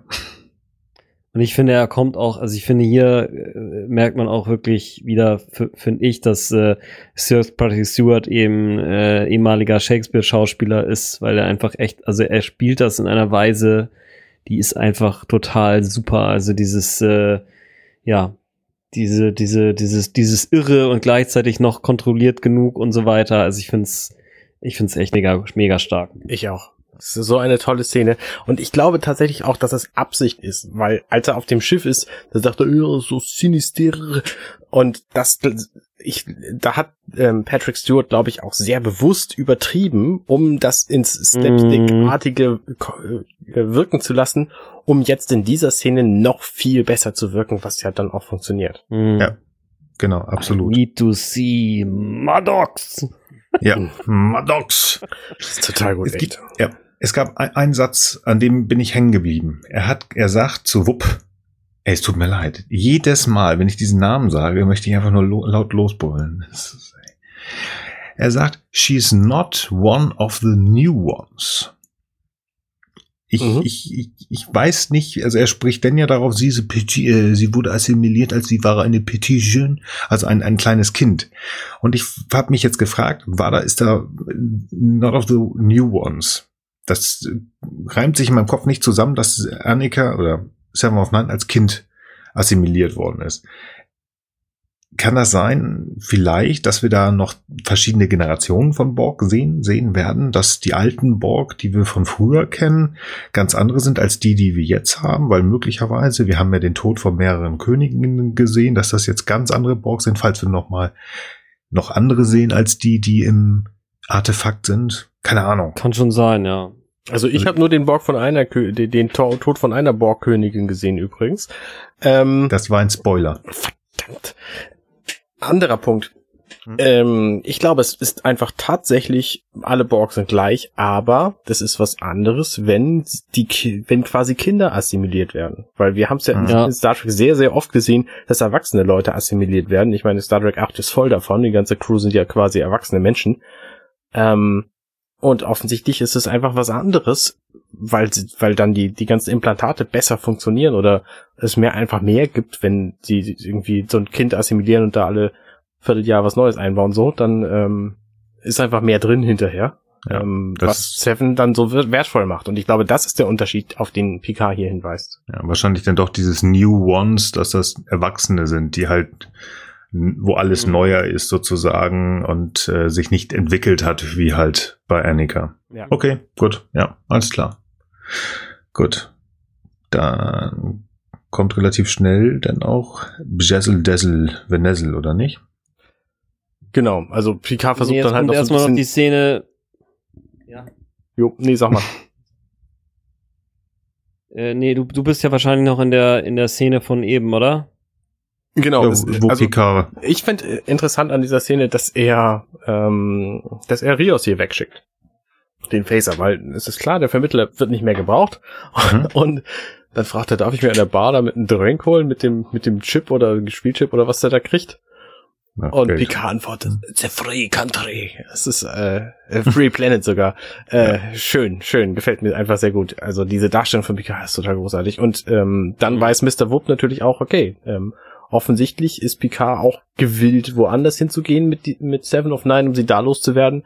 Dann behalten wir sie doch lieber hier und äh, dann äh, zeigt er sie dann ja auch hier äh, Gnissel Mafissel. Ja, wobei dann hat Frank tatsächlich recht, da kommt ja noch eine Szene dazwischen die hatte ich auch nicht mehr im Kopf. Das ist der Abschied. Ah ja, stimmt. Der natürlich auch zeitlich vorher ist. Ja, ja. Und ähm, Picard, auch da wieder, er ist so ein bisschen wieder der Picard, den ich zurückhaben wollte, der aus der ersten Folge, der Liebere. Er sieht wirklich mit Bedauern, dass sie geht, aber er respektiert ihren Wunsch. Mhm. Und sie will es auch. Sie hat ihren Plan. Wir wissen zu dem mhm. Zeitpunkt ja noch nicht, was das für ein Plan ist. Also nur mit diesem Gabriel, der da irgendwie mhm. auf dem wahrscheinlich was zu tun hat. Aber sie stockt einmal kurz und als wenn sie nochmal zu ihm gehen will oder mh, hm, ähm, mhm. ja, also das ist, es, es fällt auch ihr nicht leicht, dass sie ähm, wirklich jetzt geht. Also es geht ja um diese ähm, Verschwörung, mhm. Und das ist ja so ein bisschen, das ist ja, ja. ihr, ihr Einhorn. Mhm. Genau. Also, ja, aber, aber sie geht ja dann doch in der nächsten Szene erstmal ins Reproductive Health Service Center. Ich finde es spannend, aber tatsächlich, äh, sorry, dass, dass ich da auch nochmal drauf, drauf festhalte. Ähm, sie sagt ja so, dass, also es gab schon diesen einen Moment, wo es so ein bisschen war wie früher so, ne? Ich muss aber trotzdem los. Also, ja. ähm, das hat ja. sie halt nicht gehalten. Mhm. Nein. Nein, also sie, sie will halt diesen Neuanfang, den sie gleich ja auch sagen will. Mhm. Das will sie. Genau. Aber mhm. ja. Mhm. Und dann sehen wir schön übrigens die Szene, als sie weggebeamt wird, wie Rios Dr. Girardi beibringt, wie man einen Transporter bedient in einem Transporter, der mich total auch wieder hier, was du vorhin gesagt mhm. hast, an die LKs von früher erinnert hat, mit den drei Beamen, mhm, also ja. diese drei Dinger, die hochgeschoben, natürlich neuer Fancy, aber du hast es sofort erkannt. Ich sagte, ach ja, mhm. da ist man wieder so ein bisschen zu Hause. Genau. Ja, genau, aber da lernt sie beamen. Genau, dann sind wir in diesem Reproductive Health Services Center, also quasi ein Babykrankenhaus-Ding, so auf Free Cloud, mhm. was äh, interessant ist, weil ja Gabriel damit einer Romulanerin ist. Und ich kann mhm. mir vorstellen, dass das keine häufig ähm, geduldete Verbindung ist mhm. und zu Schwierigkeiten führt und dass sie das möglicherweise, dass sie möglicherweise deswegen hier sind auf Free Cloud. Möglich möglich. Aber er arbeitet auf Free Cloud und deswegen kann das vielleicht auch sein, dass sie da einfach Hilfe brauchten. Mm, okay, na gut. Also das ist, ähm, kann man in da dieses Bild, wo er ist und wenn man das sich genau anguckt, also ich habe da, wie ihr, wie ihr wisst, ja Leute, die sowas machen und das ist mir berichtet worden, dass er halt für die Free Bank auf Free Cloud arbeitet. Also und ob das ähm, wirklich geduldet ist oder nicht, wir wollten ja nicht zu häufig auf das Buch ansprechen. Aber wie gesagt, es gibt ja auch, oder gab zumindest Planeten oder Bereiche, wo einfach die Romulaner mit offenen Armen aufgenommen worden sind. Und ich kann mir auch vorstellen, dass dieser, dieses äh, Romulan First nicht überall ist, sondern dass es auch immer noch Leute gibt, die einfach gut miteinander vorkommen. Ja. Ja, also wer weiß, aber vielleicht hast du auch recht. Aber wie gesagt, nur Gabe arbeitet da. Mich, wir lernen in dieser Szene relativ viele Dinge über Ruffy, die ich vorher mhm. nicht gewusst habe. Zum Beispiel, als sie sagt, hey, ich bin jetzt clean, habe ich nicht gewusst, dass sie vorher drogenabhängig war. Ich meine, wir haben darüber gesprochen, dass sie durchaus Kram geraucht hat, so, und auch mhm. irgendwie dem Alkohol nicht abgeneigt war. Aber das, was wir gesehen haben, jedenfalls war nicht dramatisch. Also ähm, das hätte ich jetzt nicht als als Zeichen einer Abhängigkeit gesehen. Aber offensichtlich äh, sieht Gabriel das anders und ähm, Deswegen sagt sie ihm jetzt, sie sei clean. Mhm. Ähm, er ist trotzdem total äh, gegen sie und lehnt sie unglaublich ab und sagt dann Dinge, die sie offensichtlich in ihrem in ihrer möglichen Verschwörungstheorie möglicherweise aber auch wahren ähm, Erkenntnisgewinnheit äh, ähm, gesagt hat, nämlich, dass es, wie war das, eine Konklave der Acht gegeben hätte? Konklave der Acht, ja. Und ähm, dass die, dass die Androiden nicht dafür verantwortlich gewesen waren, was auf dem Mars passiert ist. Und ähm, das, das mit den Androiden wussten wir natürlich, aber von dieser Konklave der Acht, glaube ich, werden wir noch viel mehr hören in der Serie. Ich fand es übrigens sehr spannend, dass ähm, hier nochmal ganz klar auch gezeigt wird, wie sehr Raffi hinter ihrer Theorie steht noch immer. Ja. Sie will ja unbedingt ihr Leben in den Griff bekommen. Sie will wieder mit ihrem Sohn zusammen sein. Aber in dem Punkt Aber- Recht zu behalten, ist ihr noch wichtiger. Genau. Also sie will es auf jeden Fall. Sie lässt ja auch relativ lange zu, dass er da auf sie sozusagen eindrischt. Und dann sagt er Schnapsidee. Und das ist zu viel, weil sie einfach sagt, nein, das ist es nicht. Das ist die Wahrheit. Ich habe Beweise. Das ist so. Ja. Mhm. Mhm. Mhm. Ja, ist verständlich. Ich, ich habe aus anderen Gründen so ein bisschen Probleme mit dieser Szene. Das werde ich aber später nochmal erzählen. Also es kommt mir realistisch vor, also wenn sie eben tatsächlich jetzt aufgrund ihrer Enttäuschung nach der ähm, Zusammenarbeit mit Picard und eben dieser diesem Versuch, diese Verschwörung quasi zu enttarnen, äh, um die Welt wieder ein Stück weit ins Lot zu rücken, quasi äh, fanatisch und dann depressiv wurde, ähm, dass sie darüber hinaus eben äh, Familie und äh, Mann vernachlässigt, ähm, halte ich für möglich. Ja, also sie ist ja auf jeden Fall so ein Charakter, der sozusagen alles auf eine Karte setzt. Das ist das, was äh, ich den Eindruck habe, sie eben auch mit äh, Picard als Eigenschaft so teilt, ein Stück weit. Mhm. Und ähm, dass er darüber aber einfach auch komplett sauer ist und ähm, ähm, da jetzt äh, eben nicht so leicht ihr verzeihen kann, kann ich irgendwie auch nachvollziehen. Also für ihn ist sozusagen das Kapitel Mama abgeschlossen. Und auch wenn ich mir persönlich das für mich nicht vorstellen kann, also auch wenn ich schon echt Auseinandersetzungen mit meinen Familienmitgliedern hatte und wenn ich immer sie auch gern an die Wand klatschen wollen würde, ähm, ist es für mich nie so gewesen, dass jetzt mein Groll übertrieben lange anhält, aber ich habe auch sowas einfach noch nicht erlebt. Und Mhm. wenn ich jetzt mal sich mal so da ganz abstrakt da reinspüren sollte oder aus Erzählungen, Filmen, Geschichten das so höre, finde ich das äh, einfach eine relativ realistische Darstellung so und ähm, habe aber auch den Eindruck, vielleicht muss ich es einfach auch noch ein paar Mal versuchen so ja und ähm, rührende Szene auf jeden Fall. Ich finde, das gibt dem Charakter Raffi auch noch mal ein, noch ein Stück weit mehr Tiefe, Ja, ähm, dass Fall. sie eben nicht nur jetzt, ich sag mal so eine Career Bitch in Anführungsstrichen ist, wobei das auch in Ordnung wäre, ja, also klar, aber ähm, es ist einfach schon noch so eine Vertiefung einfach in der Darstellung, äh, die finde ich hier sehr gelungen ist. Ich finde das, ähm, ohne, nee, wie- die Figur Pell, ähm, die Romulanerin, die wir da Mhm. sehen, sehen wir nur sehr kurz und wir wissen nicht so, nicht so wahnsinnig viel für sie, aber sie scheint sehr clever zu sein, weil sie erkennt sofort, was Gabriel will. Gabriel stellt sich Mhm, hinter sie, mhm.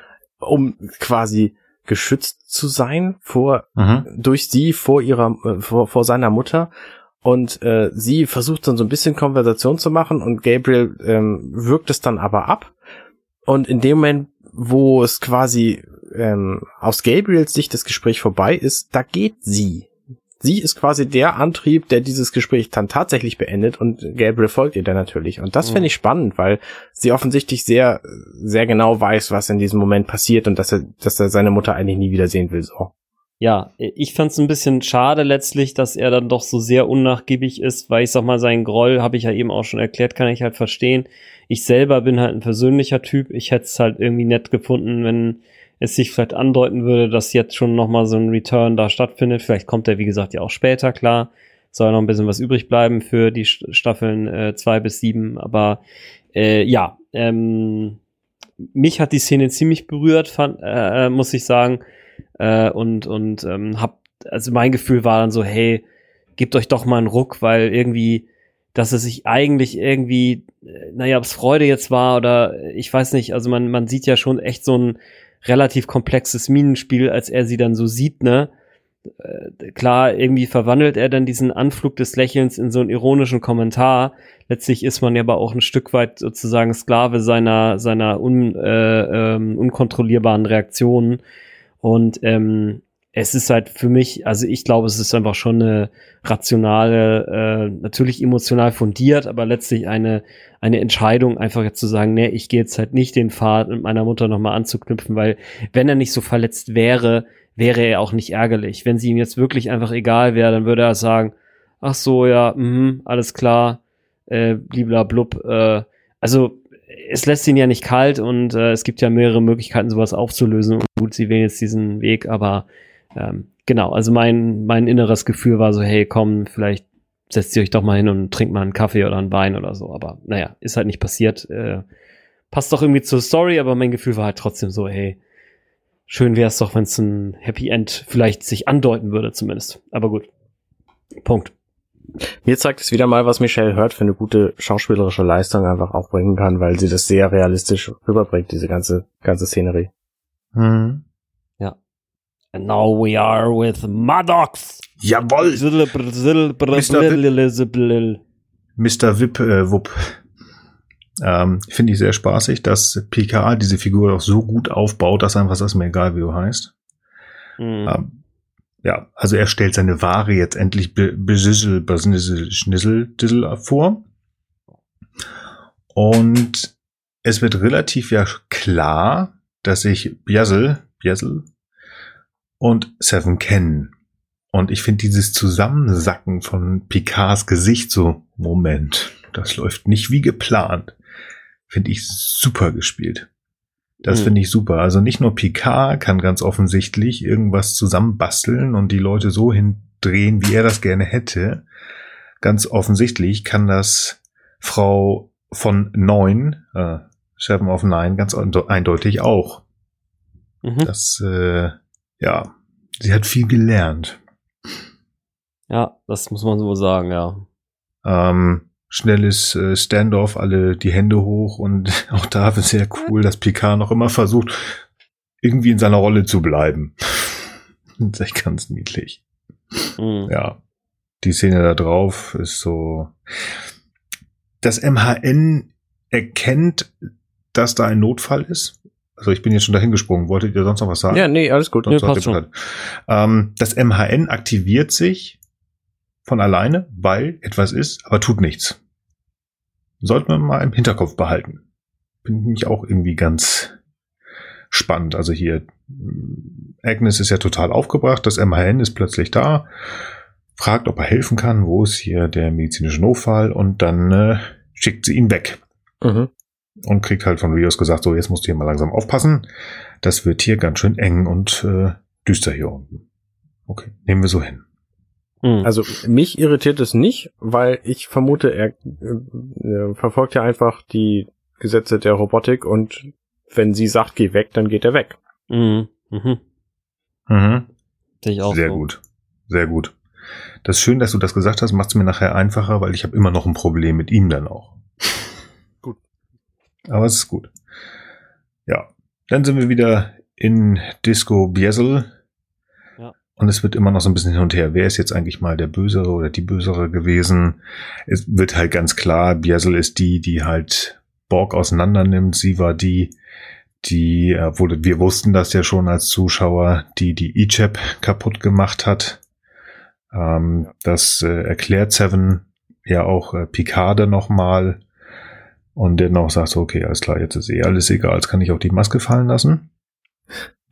Finde ich schön, dass Elnor dann fragt, äh, tun wir immer noch so, als ob? Und Picard sagt, nein, ich glaube, wir haben jetzt endlich alle damit Ja. aufgehört, so mit Ja. Blick auf Seven natürlich.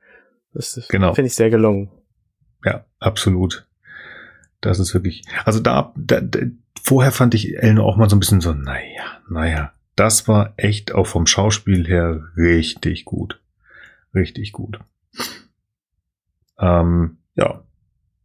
Also das ist auch diese, diese, dieses Unglauben von, von, von Picard finde ich auch spannend. Also der kann sich das eigentlich gar nicht vorstellen, dass wieder mal irgendwas passiert, was nicht in seiner Hand lag. Aber gut. Mhm. Die, Ja, das stimmt allerdings, ja. Da Ja. ist auf einmal richtig angepisst. ja, Ja. Auf der anderen Seite ist er noch sch- relativ schnell wieder fokussiert, weil er merkt, okay, Seven of Nine, die möchte jetzt hier Rache nehmen. Mhm. Ähm, und das halt auch sehr endgültig, Mhm. Da ist er dann aber auch sehr angepisst. dass sie das machen will. Ja, weil er nämlich weiß aus eigener Erfahrung, wir haben darüber gesprochen in Folge 15, Mhm. ähm, dass das einfach nichts bringt. Rache an Genau. Borg oder wem auch immer zu nehmen. Also in Picards Fall, ähm, Star Trek 8 war es eben Rache an den Ja. Borg. Ja. Er musste das zwar auch unter Schmerzen sozusagen lernen und er brauchte jemand aus dem 21. Jahrhundert, der ihm das sagt. Mhm. Aber ja, da hast du recht. Ja. Er macht das ja aber auch gut, sie zu, ja, dann doch wieder so ein bisschen zu missionieren. Ne? Auf der anderen Seite, ist das wirklich er? Hm? Äh, bitte? Wäre es eher nicht, was? Ich überlege gerade, also er versucht ja doch irgendwie Seven davon abzuhalten. Erst lässt er sie erklären, was passiert ist. Er versteht auch, was passiert und versteht, dass sie sauer sein sollte. Ähm, da sieht man ihm ja ganz klar an, also als sie erklärt, was Biesel da mit äh, Ichab gemacht hat und was sie ja für eine enge Verbindung zu ihm hatte. Also er knirscht ja schon regelrecht mit den Zähnen, als er es erzählt und äh, hat auch Schrecken im Gesicht. Es wird uns ja dann leider nochmal diese brutale Szene äh, gezeigt in Teilen.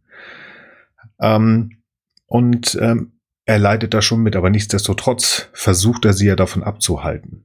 Und ähm, ich hatte nur gerade überlegt, macht er das eigentlich wirklich? Hält er sie davon ab? Oder ist das ähm, Rios denn danach, der, naja, die Situation retten muss? Und Picard nimmt sie einfach nur mit. Vielleicht ist es auch so eine Mixtur aus beiden. Also, dass er naja, sich auf sie Rios rettet auf jeden Fall Picard und Seven, weil nämlich Mr. Wupp plötzlich irgendwie ein ein äh, aus Bond-Zeiten geerbten Armlaser äh, in seinem Ärmel versteckt äh, hervorholt und äh, dann den wahrscheinlich benutzen würde, aber Rios erschießt ihn halt vorher. Mhm. Mhm. Ja. Ja. Ja, aber effektiv ist es ja doch, also eigentlich ist es ja doch Rios, der der die Situation komplett rettet. Also Seven will ja eigentlich doch unten bleiben, wenn ich mich recht entsinne. Mhm, genau. Und er sagt, nee, nee, das kannst du nicht machen, also mir ist es egal. Ich bin ja sowieso schon hier der Malcolm Reynolds Outlaw, mir ist alles wurscht, aber wenn du jetzt hier Attacke machst, dann ist der alte Mann und der junge Knirps, dann sind die auf allen Listen und das kannst du ja nicht machen. Und dann geht sie ja mit hoch. Das finde ich ganz geil, so dass er halt sagt, der alte Mann und der junge Typ da, ähm, so, weil, weil er so als, als Mittelalter quasi ähm, da irgendwie zwischensteht und die beiden so bezeichnen kann. Äh, Picard geht da ja am Ende der Folge dann auch nochmal drauf ein. Und das, mhm. ähm, ich finde, diese Szene zeigt schon, die sind sich schon relativ nah. Picard und Rios, die kommen gut mhm. miteinander zurecht, sonst würde er das so nicht sagen. Also Rios ja, an dieser Stelle. Ähm, das ist ja das, was Picard auch gesagt hat. Sie sind Sternenflotte. Also die sind auf einer, ja, du hast recht, die sind auf einer Wellenlänge. Die passen auch zusammen. Ja. Da gibt es nachher, glaube ich, auch noch mal so ein, äh, ist das auch mit dem mit dem Old Man? Ich weiß es gar nicht, aber da kommt auch noch mal was, ähm, wo Rios ihn Sir nennt. Und das ist ja schon doch als Ex ähm, Föderationsmitglied oder Sternflottenmitglieder, das ist ja okay. doch irgendwo Respekt. Okay. Naja.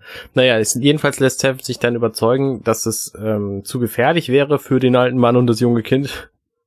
Elnor und Picard. Ähm, mhm. Und lässt sich dann mit wegbeamen, nur um kurze Zeit später halt wieder zurückzugehen und alles niederzumachen. So, also, ähm, ja. Aber ja, da oben passiert ja so ganz kurz. Ja, ja.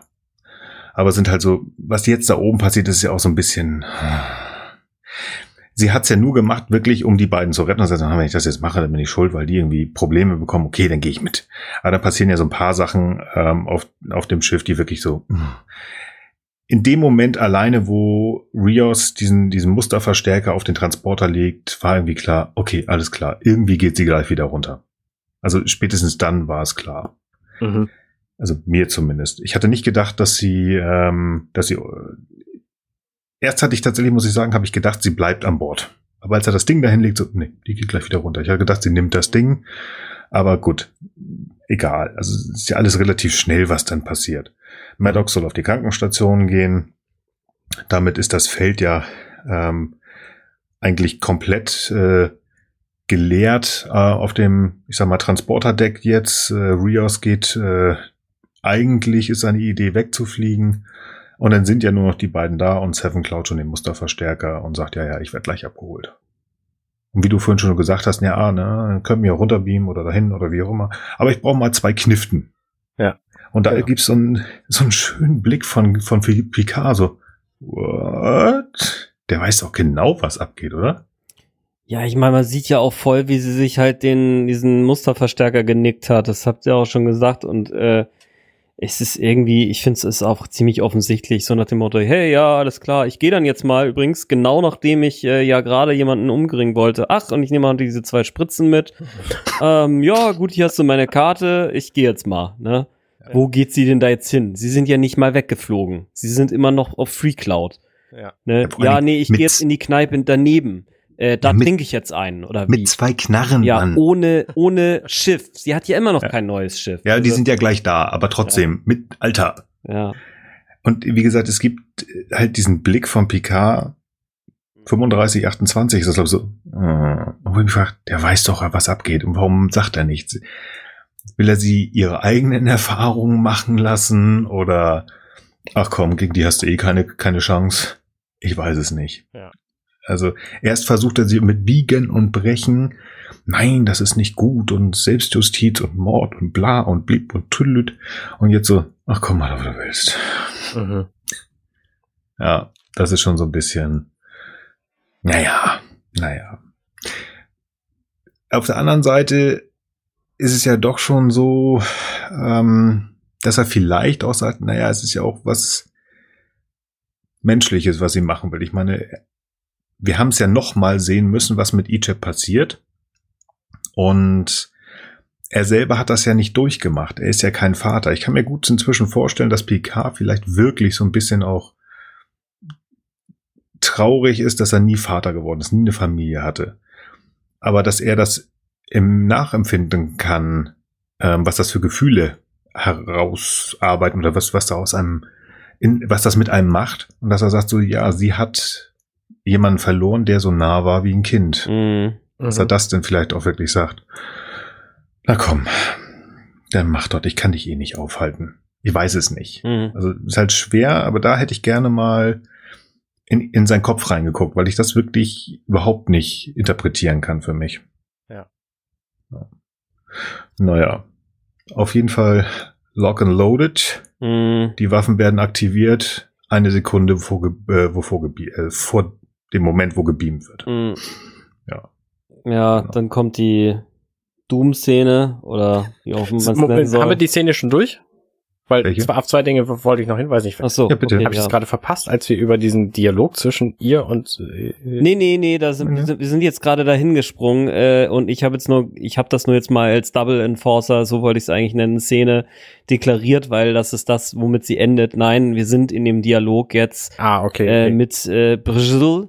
Äh, ähm, nee, da dem- bin ich noch nicht. Ich bin Ach so. der, der Dialog, Der Dialog zwischen, zwischen, zwischen Picard und Picard. Ach so, Mhm. okay, krass, okay. Weil der, den finde ich halt so wahnsinnig tiefgehend und, und ergreifend, weil ähm, als sie fragt ihn halt, sag mal, ähm, hast du deine Menschlichkeit wiedergekriegt? Und er sagt, ja. So, das, was er jedem Mhm. dahergelaufenen erzählen Mhm, würde. mhm. Und dann fragt sie, wirklich alles? Und er sagt, nein. Nein. So, aber wir Mhm. arbeiten dran, ne, tun wir? Und ja, wir machen wir. Ähm, und Mhm. das finde ich halt so schön, weil das steckt halt schon noch sehr tief in ihm drin, dieses ganze Borg-Ding so. Mhm, Und das sagt er halt nicht jedem. Das, das zeigt eigentlich diese Szene, sondern er unterhält Ja. sich da nur mit sehr, sehr spezifischen Leuten drüber, die einfach verstehen, worum es in Wirklichkeit Mhm. geht. Weil jeder andere hätte nur das Ja gehört. Das Definitiv. ist richtig, ja, das stimmt. Natürlich ist, hat er mit ihr, und deswegen ist ja auch die Kombi Seven of Nine Peak und Picard so gut, weil sie ja beide quasi so dem Kollektiv entkommene sind. Natürlich sie jetzt mit einer deutlich anderen und längeren Geschichte als er, völlig klar, aber das äh, schafft so eine Intimität zwischen denen, obwohl sie sich ja sonst eigentlich gar nicht kennen. Ja. Und ich- hoffe, dass daraus ein, und nicht nur ein, ein oder zwei Szenen Triple wird. Ja, Dass Hugh da auch noch mit reinkommt und vielleicht wirklich ähm, auch mal eine, mehr als eine Folge. Das wäre echt cool. Das mhm. würde mich echt freuen. Ja, und dann in Aber der, wir, du hast recht. ebenso. Ich, ich wollte einfach nur sagen, also das ist wieder das, was mich unheimlich an, an Seven of Nine in dieser Folge beeindruckt hat, diese unheimliche Intensität, die sie ausstrahlt, also an Gefühlen auch. Also das Mhm. ist echt Ja. sehr cool. Ja, das ist auch total die Entwicklung halt gegenüber dem Charakter, der sie halt früher war. Und dann, kommen und dann wir wird sie weggebeamt und zwar, das fand ich auch bemerkenswert, zur Titelmelodie von Voyager, weil sie offensichtlich Mhm. innerhalb der Serie keine eigene Melodie hatte, die man jetzt stattdessen hätte spielen können. Ja, ja, krass, ey, ja, jetzt höre ich das auch erst.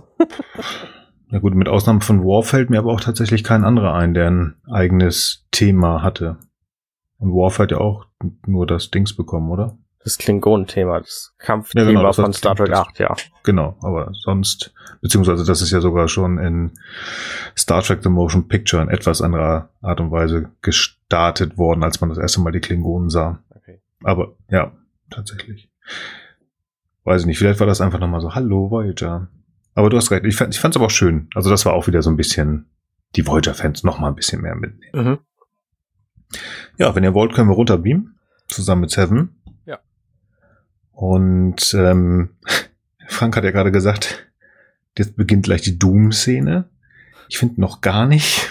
Ich fand, ich finde diesen, also erstmal finde ich die, die Transporterflucht von ganz vielen echt witzig. Ja. Willkommen im mhm. 24. Jahrhundert. Ja, fand ich auch gut. Weg, wegrennen ist gut, aber hey, ich drücke einen Knopf, tschüss, und weg. Ja.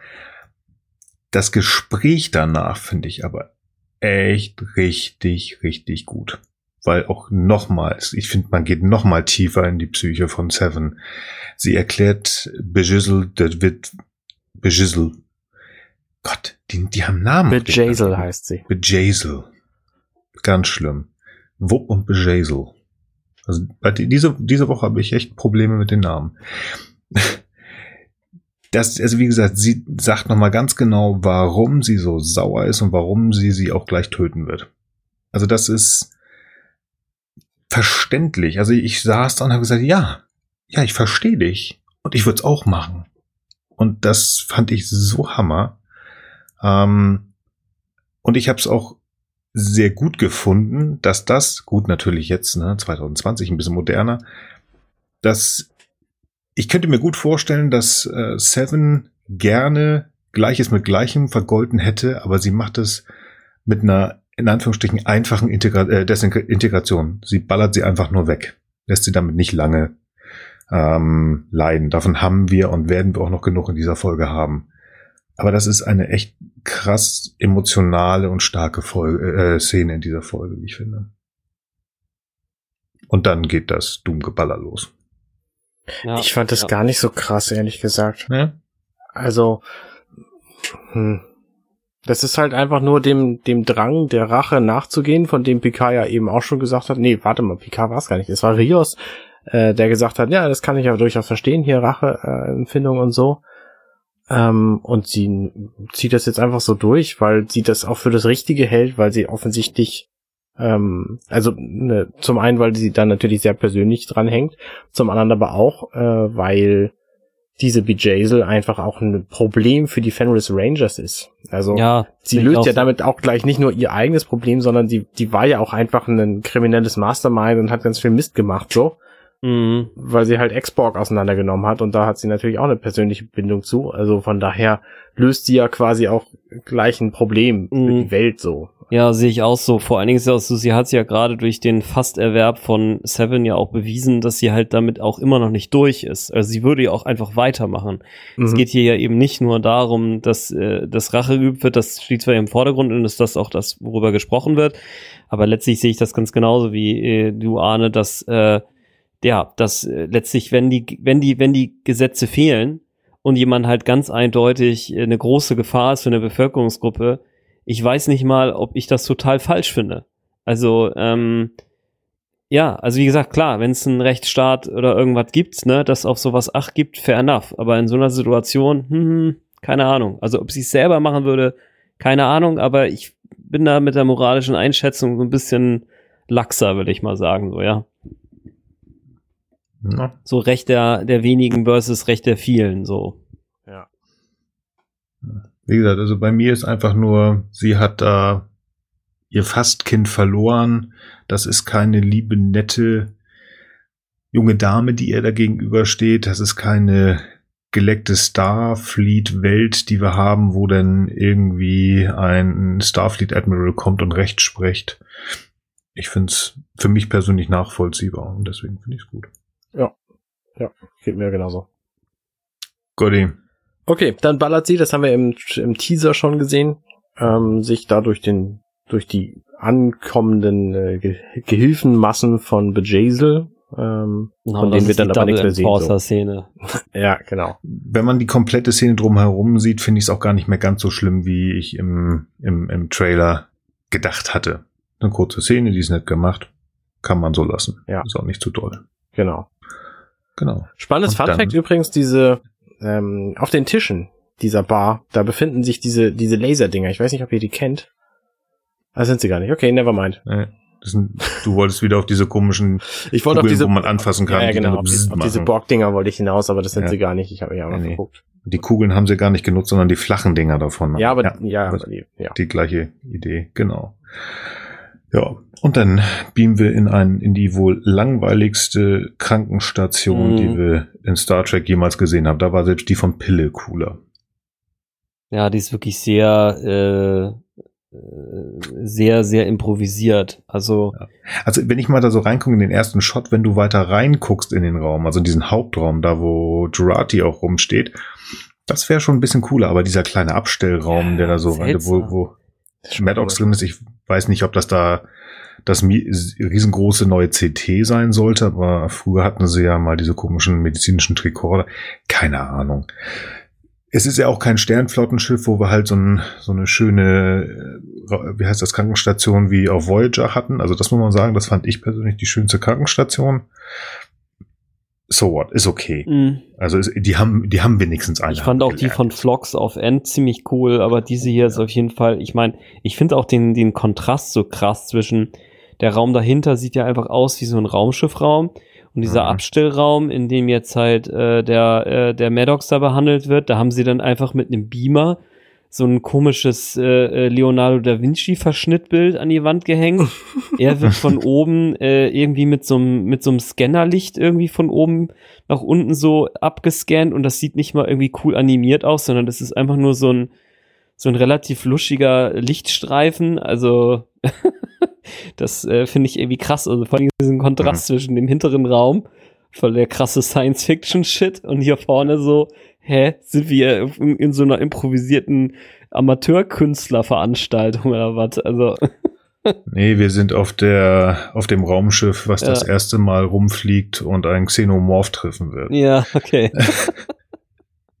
ja.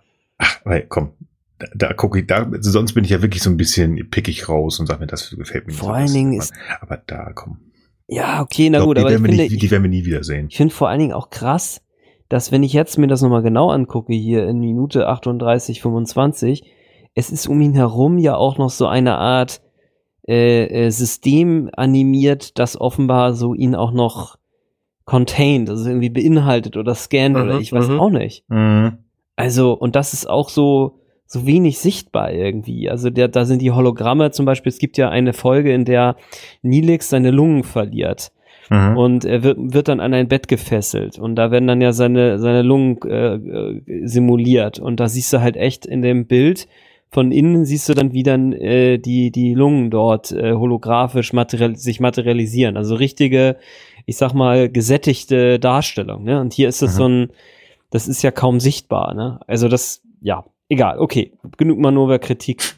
Ich musste gerade darüber an diese, ich muss daran an diese Szene denken, wo Nilix völlig ausflippt und der Doktor ihm die Nase kratzt. Mhm, mhm, mhm. Mhm, mhm.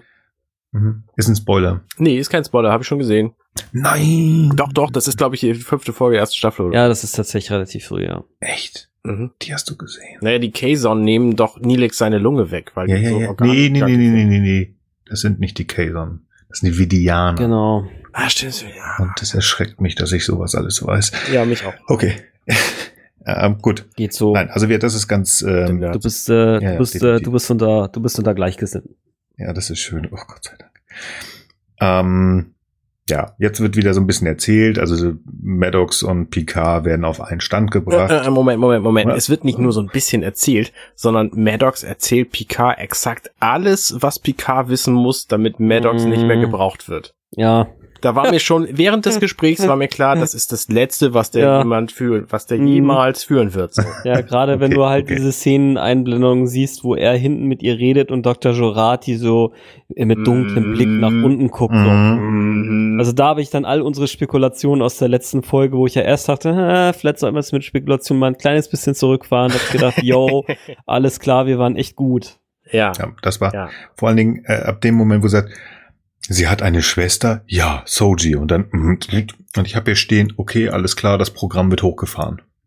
Mhm. Also Juratis Programm, ja, whatever. Ja. Ist sie, ob sie nun äh, irgendwie hypnotisiert wurde oder einfach nur Commodore gesagt hat, wenn irgendjemand was von der Schwester sagst, ne, dann wirst du aktiv. Ja. whatever. Mm. Nein, also das ist schon richtig, das, das meinte ich damit. Die werden auf einen Stand gebracht. Picard ist, sagt ähm, ihm ja das, was er weiß, den Punkt, und er kriegt den Rest von, von, von Bruce Maddox. Wo müssen wir hin? Ähm, die Schwester heißt Soji. Genau. Und ähm, ähm, Maddox ist ein, nicht nur neben Nunien Sung der zweitcoolste Typ ähm, in einer, in einer Robotik, weil er hat ja genauso einen coolen Roboter gebaut wie Sung. Nein, er wusste auch auf jeden Fall, dass das Ganze eine Föderations-Romulaner Doppelverschwörung ist. Ja. Und ich fand es war auch spannend, ähm, also das zum einen, da kommen wir dann ja später noch mehr zu, aber das hatten wir ja selber auch schon vermutet. Hm.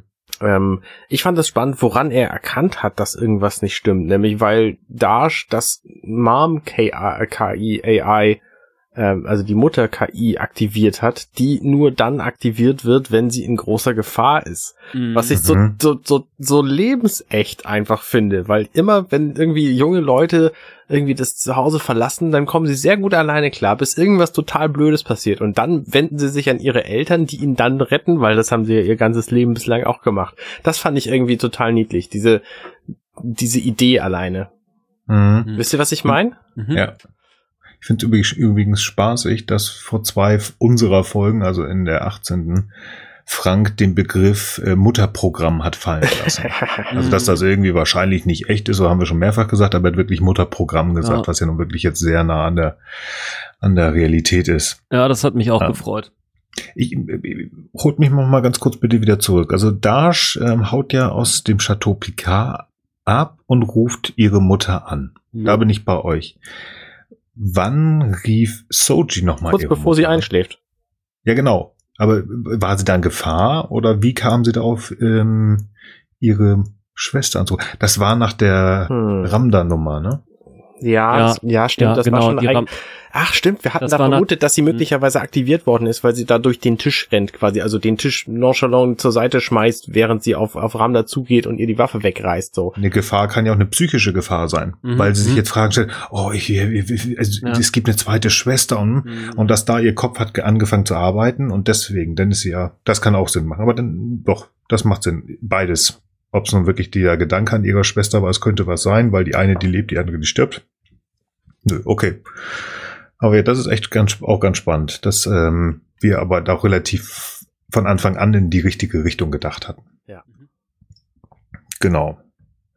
Er erklärt ihm auch, ähm, dass er halt die beiden Mädels mit Bedacht halt die eine auf die Erde geschickt hat, um sozusagen die, ähm, die Föderation so ein bisschen auszuhorchen, zu gucken, wo da die Probleme waren, also in Richtung Daystrom dann spannend für mich ist, ja, und die andere, um halt die Romulaner so ein bisschen auszuhorchen. Das heißt, dieser Kubus muss ein relativ großer Hort an Romulanern sein. Wo soll Weil, die sonst sein? Der Rest ist ja hin. Naja, die wurden ja auch jemand. Irgendwas hat Picard ja bestimmt in den paar Jahren, wo er da mit den äh, mit seinen ganzen ja, gut, Raumschiffen okay. rumgeflogen ist. Aber wahrscheinlich zumindest ein sehr, sehr wichtiger Ort für die Romulaner. Habt ihr eine Zahl im Kopf, wie viele Leute auf so einem Borgschiff wohnen? Ich meine mich zu erinnern, dass es irgendwie 15.000 waren. Boah, ich glaube ja Millionen. Hm. Echt? Ich okay. glaube ja. Weil dann wäre das ja tatsächlich auch ein sinnvoller Ort für die Romulaner. Ja. Also ich bin mir nicht sicher, aber ich meine mal irgendwo gehört haben, auf einem so einem Schiff sind Millionen. Also vor allen Dingen, weil die Dinger ja im Laufe der Geschichte wenn man sich die mal genau anguckt, immer größer geworden sind. Ja. Berechne mal die, die äh, Enterprise E hat, glaube ich, knapp 700 Meter und die wirkt ja wie so ein ja, das stimmt. kleines Schiff. Das stimmt. Vor dem Borg-Kubus, wo die Königin drauf also ist. Also auf äh, borgcollective.fandom.com steht, ähm, stehen 5 bis 179.000 Drohnen. Und doch nicht so viele. Aber ich habe auch mal im Kopf, dass es in irgendeiner Folge mal gesagt wurde, das sei, sei eine Million äh, Lebenszeichen. Das meine ich, äh, mich auch mal zu erinnern. Aber gut, fair enough. Okay. Ähm, schön finde ich, dass wir hier erfahren, was wir im Grunde auch schon wussten, dass der Borg-Kubus im romulanischen Raum ist. Mhm. Denn ich weiß nicht, ob ihr euch an die erste Szene erinnert, wo der gezeigt wurde in der Serie. Mhm. Da fliegt ein Raumschiff, ein romulanischer, was weiß ich was, ähm, mhm. durch diese Doppel, Doppel, ähm, Schilde. Doppelring. Mhm. Und der ist quasi das Überbleibsel von der Supernova. Und ja auch das Symbol für Sojis und Darshes Ketten. ja, das stimmt. Und das, Das ist halt im romulanischen Raum. Und ich finde das nett, dass das hier äh, einfach gesagt wird, was wir sowieso im Grunde schon wissen. So. Darf ich Also, dich fragen, wo du das mit den, diesen, diese, diese Doppelringe, wo, du- dass das, äh, die, so die. Ich meine, ich weiß es ehrlich gesagt nicht mehr genau, aber ich meine gelesen zu haben, dass das ähm, wohl das typische Überbleibsel von so einer Supernova ist. Okay, spannend. Wusste ich nicht. Okay. Ich kann das, ich, ich recherchiere live, das macht immer die besten Podcasts. Oh ja, klack, klack, klack, klack, klack, klack, klack. Ja. Nee. Ähm, nee, also wie gesagt, du hast ja recht. Ähm, er, er kriegt alle Informationen. Ich finde es dann auch schon wieder so ein bisschen auffällig und Picard ist da wieder so ein bisschen blauäugig. Die Frau Doktor schiebt ihn ja ganz, ganz zügig. Mhm. Ja, der Mhm. braucht jetzt Ruhe, ne? Äh, Moment, Moment, ich bin schon fertig Ja, mit. Recherchieren. Das Oh, ging nämlich das sehr ging schnell. schnell. Ich habe einfach bei äh, Wikipedia Supernova eingegeben. Das zweite Bild auf dieser Seite zeigt so eine Doppel, Doppel, äh, so ein Doppelring. Ja, sehr gut. Also das ist offensichtlich äh, wahr. Mhm. Ah, okay, was natürlich hier schon auch irgendwie eine Referenz zu so einer mondialen Katastrophe dann halt äh, liefert, ne? Mhm. Also, ähm, ja, okay. Ja, okay. Gut, dann brauche ich nicht mehr lange äh, über Frau Doktor reden. Ja, genau. lieber, lieber nicht. Nee. Nee, nee, lieber nicht. Also wir, das ist aber auch äh, nur ganz kurz, es, es passt jetzt ja wirklich, ähm, dass sie auch mal Humanmedizinerin war oder ist oder wie auch immer. Sie kann helfen. Wink, wink. Und Picard dann rausschicken. So, so, so, ich muss ihn jetzt behandeln. Ich fand's, ich fand's persönlich echt komisch. Also jemand, der jetzt irgendwie Robotik-Experte ist und das Institut leitet, bla, ist zufällig jetzt auch noch Arzt. Ja, okay, Nein, fair enough. nein. Ich schluck das jetzt einfach, aber im Grunde, mir ist das eigentlich eine Ecke zu viel gewesen. Ja. Also nur ganz kurz, sie hat Medizin studiert und Mhm. ist dann von, von, das hat sie auch gesagt, und ist dann ja von ihm abgeworben Ah, worden, ja, okay. weil sie irgendwas in Richtung Kybernetik, blablabla. In, in der Medizin macht das in Teilen ja auch Sinn, aber er hat sie halt komplett rübergezogen. Ah, okay, na gut, ich verstehe. Jetzt macht's natürlich auch Sinn, weil das sind ja organische Androiden. Genau. Insofern, ja, okay, fair enough. Ja. Übrigens noch, sorry, ich wollte es noch mal einmal ergänzen, weil ich hatte noch mal kurz weiter runtergescrollt auf der Borg-Seite. Es gibt ja wohl auch Borg-Vessels mit Hunderten, Tausenden und manchmal sogar Millionen, abhängig von der Größe und Klasse. So. Okay. Gut, dann sehen wir wieder das, den tragischen Sinn des Lebens, Mm, das Buch. Und jetzt kommt äh, ganz kurz wieder die Gelddiskussion. Oh, romulanischer Raum, gefährlich. Hm. Wenn ich doppelt so viel kriege, okay, dann mach ich's. Und Picard lächelt. Das ist wieder so ein, ich habe keine Kosten gescheut. Mach mal, läuft schon. Ähm, ist jetzt eh zu spät. Was Ja. ich schön finde in dieser Szene ist, hier funktionieren diese Hologrammbildschirme tatsächlich, weil die nämlich einfach mit Rios Blickwechsel mitgehen. Das finde ich ein sehr nettes Detail an diesem Bildschirm. Also Mhm. sie sind auch, sie sind nicht statisch irgendwo in der Gegend einfach, sondern sie haben auch tatsächlich einen funktionalen Grund, warum es Hologramme sind und nicht irgendwelche Monitore an der Wand. Das Mhm. finde ich, finde ich, ist ein nettes Detail hier. Mm. Ja. Ja. Ja, jetzt kommt diese angesprochen, dann kommt diese angesprochene Old Man Indeed Geschichte nochmal von wegen Hallo, hier alter Mann und so. Okay, Chefe. Chef, ja, erstmal. genau. Genau. Das, äh, ja, fand ich auch so ein bisschen Comic Relief mäßig. Ähm, viel interessanter ist halt, dass ähm, uns gesagt wird, hey, es ist jemand wieder an Bord. Das fand wir sehen sie nicht, aber wir hören sie dann. Ruffy ist halt wieder an Bord. Genau. Ja, aber das ist. Äh, ich habe so das Gefühl, dass äh, Picard freut sich ja so ein bisschen lächelt, nachdem sie lassen nämlich in Ruhe, aber lächelt und freut sich. Und ich habe irgendwie so in der Art und Weise, wie sie es gesagt hat, habe ich das Gefühl, oh, ich glaube nicht, dass er sich so richtig noch freuen wird. Hm. Aber gut, das werden wir sehen. Über Ruffy meinst du?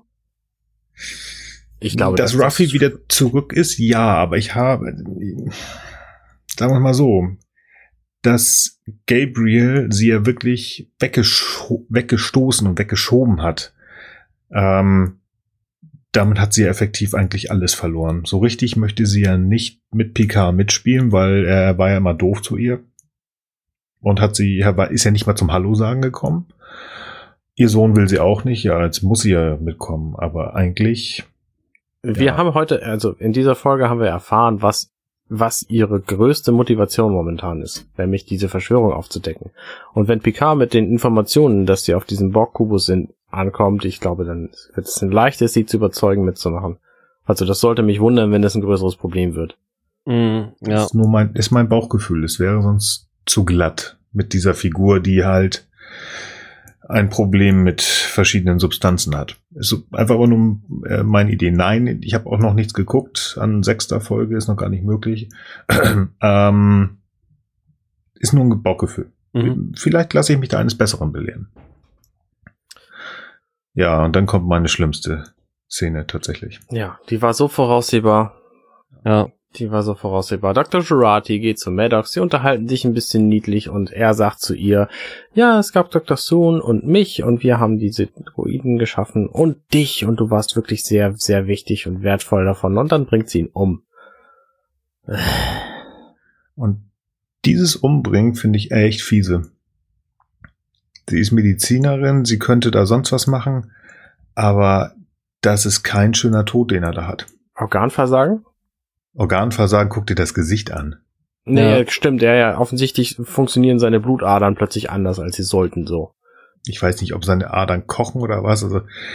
Er sieht fies er, aus. Er schreit und fiest, also das ist, äh, pff, da hätte man ihm auch das Auge rausreißen können. Also für mich war tatsächlich dieses Sterben und das über eine relativ relativ lange Zeit, also doch einige Sekunden, wo er auch wirklich mhm. schreit mhm. und mhm. sich windet und dann halt auch wirklich diese, die, die, die Venen wirklich rauskommen, dunkel ja. werden, diese Augen, die rauskommen, wo ich sagte, boah, ich fand diese Szene fast noch, also sie war nicht so blutig, aber ich fand sie brutaler als die erste.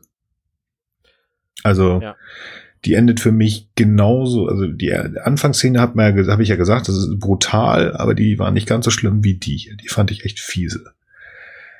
Den Mord. Ich fand ich, diese Szene vor allen Dingen deswegen viel schlimmer als die erste, weil Dr. Girardi ihn hier umbringt. Und Dr. Girardi, und da kommen wir jetzt zu dem Punkt, mm. äh, den wir wahrscheinlich mit unserem Wissen gar nicht irgendwie annähernd erklären oder auflösen können. Sie bringt ihn um, mit den Worten, wenn du wüsstest, was ich weiß, ich wünschte, sie hätten es mir nie gezeigt, es tut mir leid. Das muss passiert sein nach der Szene, wo Commodore O zu ihr kommt, als sie gerade ähm, Oper hört da in, äh, mhm. in diesem äh, mhm. Ort so. Da haben wir schon drüber philosophiert. Was wir nicht wissen, ist, was Commodore O ihr gezeigt hat. Und da gibt's nur eine einzige Sichtweise, nämlich, das kann sich nur um eine Verschwörungstheorie handeln, denn wenn es was anderes wäre, dann würde Commodore O einfach das dem gesamten Universum zeigen und dann wären alle damit einverstanden. Irgendwie das passiert schon, ja. aber nicht. Und ich wüsste gerne, was hier ein Verschwörungstheoretiker zu dieser Idee sagt, dass, äh, dass Girardi hier irgendwas weiß, danach handelt, andere Leute nicht nur in Gefahr bringt, sondern regelrecht umbringt hier. Ähm, mhm und das für sich behält und es einfach für absolut richtig hält. Also sie ist doch psychologisch ja. komplett umgedreht in diesem Moment mhm. und völlig fernab von dem, was sie ihr ganzes Leben lang geglaubt hat. Ich habe übrigens noch einen besonderen Gast hier in dieser Folge gestern, heute, übermorgen. Ähm, wir haben nämlich, äh, ich habe ja Kontakt zu den den besten Verschwörungstheoretikern, äh, Experten, Was? die ich, nee, warte mal, wie heißt es? Also ich ja, habe mir Experten, Experte ist richtig. Experten genau. zu Verschwörungstheorien habe ich mir eingeladen und zwar den Alexander Hoaxmaster Waschkau und die Alexa Hoaxmistress Waschkau, bekannt durch den Podcast Hoaxilla. Huhu, hallo. Und wir haben äh, ja gerade in der Folge gestern, heute übermorgen schon ge darüber gesprochen, ähm, was denn der Dr. Agnes Girardi dazu gebracht hat, jetzt ihren ehemaligen Liebhaber umzubringen. Also ich, ich, ich, ich bin einfach nicht auf die Idee gekommen, was tatsächlich könnte ihr gezeigt worden sein, was sie diese Handlung jetzt vollziehen lässt. Da bin ich mir einfach, ne, ich, ich habe einfach keine Ahnung. Also wenn es so logisch und offensichtlich wäre, dass man es allen sagen könnte, dann könnte man es ja einfach allen sagen. Und ansonsten, also mir fällt quasi nur irgendwas Verschwörungstheoretisches ein. Das muss es ja auch sein, im Grunde genommen. Genau, also man merkt ja in der Szene, es fällt ihr schwer, das zu tun. Also nicht nur, weil sie äh, jemanden tötet. Jemanden tötet, ähm, sondern sie scheint auch halt wirklich äh, emotional an ihm zu hängen. Ähm, und deswegen muss es natürlich auch entsprechend gravierend sein, damit, äh, damit sie überhaupt zu so einer Tat gezwungen ist. Nicht? Das baut natürlich alle möglichen Erwartungen auf beim Zuschauer. Und es muss, also das ist das eine, und es muss ja so gravierend sein, dass sie im Grunde genommen ja verhindern will, das zu identifizieren, für das sie ja ihr ganzes Leben gearbeitet hat. Das kommt ja noch obendrauf. Also sie war ja oder ist ja die Leading Expert in, in künstlichen Intelligenzen und, und in Androiden äh, äh, bauen und ist jetzt quasi ja aber nicht mehr unterwegs, wie wir alle bis zu diesem Zeitpunkt geglaubt haben, um Sochi äh, zu finden und damit dann den Beweis zu haben, dass es eben diese ähm, nahezu perfekten Androiden gibt, sondern wenn sie den Maddox schon tötet und sagt, ich habe Dinge erfahren, die mich dazu zwingen, ist jetzt ja auch ihre Motivation hier auf dieser Suche mit Picard unterwegs zu sein, auf eine ganz andere plötzlich. Äh, schon, wobei ich mich schon frage, warum hat sie so lange gewartet, dass er noch verraten konnte, ähm, sozusagen, wo sie fündig werden. Ne? Das war irgendwie auch so ein bisschen, äh, ne? also das ist so widersprüchlich irgendwie. Ihr Auftrag ne? ist noch nicht klar. Ja, ja, genau. Das also die Frage ist, will sie sie auch finden und dann vielleicht vernichten und aber, und dass es eine Verschwörungstheorie ist und äh, dass die auch offensichtlich von, von O kommt, ähm, äh, ist natürlich auch völlig klar und einfach zu erklären, weil da eine Sonnenbrille im Spiel war in der vorherigen Folge. Genau. Also da, genau. in dieser Sonnenszene da, wo dann ähm, die, ähm, welchen Rang hatte sie? Commodore. War, Commodore war, ne? Commodore O sie da besucht hat, da muss ja genau. offensichtlich etwas passiert sein, was sie auf äh, den Weg gesetzt hat. Wir haben als Zuschauer, glaube ich, nicht die Chance im Moment, das zu durchdringen, weil wir auch noch nicht genug darüber wissen, was auf dem Mars passiert ist. Ich glaube, da fehlt uns einfach zum, zum Zeitpunkt ähm, dieser Episode noch der, der, der letzte Baustein, der uns ja erklären lässt, warum es zu dieser Meuterei gekommen ist. Und ähm, es, es muss ja irgendwas sehr, sehr gravierendes. Ich glaube nicht, dass es ein Programmfehler gewesen ist, der dazu geführt Aber, hat. Aber äh, das ist natürlich ein interessantes Motiv, was äh, bei dieser ganzen Geschichte dahinter steckt, weil es ja immer in den Erzählungen so ein bisschen so wirkt, als sei quasi wirklich ein Schalter im wahrsten Sinne des Wortes umgelegt worden und mhm. dann sind die halt geturnt und haben äh, da irgendwie ähm, eine Katastrophe angerichtet. Und das ist ja auch äh, ein Motiv, was wir aus tatsächlichen Verschwörungsmythen ah. ganz gut äh, kennen. Ne? Wenn man jetzt genau. an die genau. Chemtrails... Äh, die sind alle gechippt. Äh, die sind alle gechippt. Also wenn jetzt nicht diese, ich sag mal in Anführung, Anführungsstrichen normale Chemtrail-Theorie nimmst, dass äh, da irgendwie das Wetter manipuliert wird, sondern ja. wenn du das nochmal steigerst und diese Mikrochip-Geschichte nimmst, ne, das, ähm, wir werden alle gleichgeschaltet und manipuliert. Mhm, okay.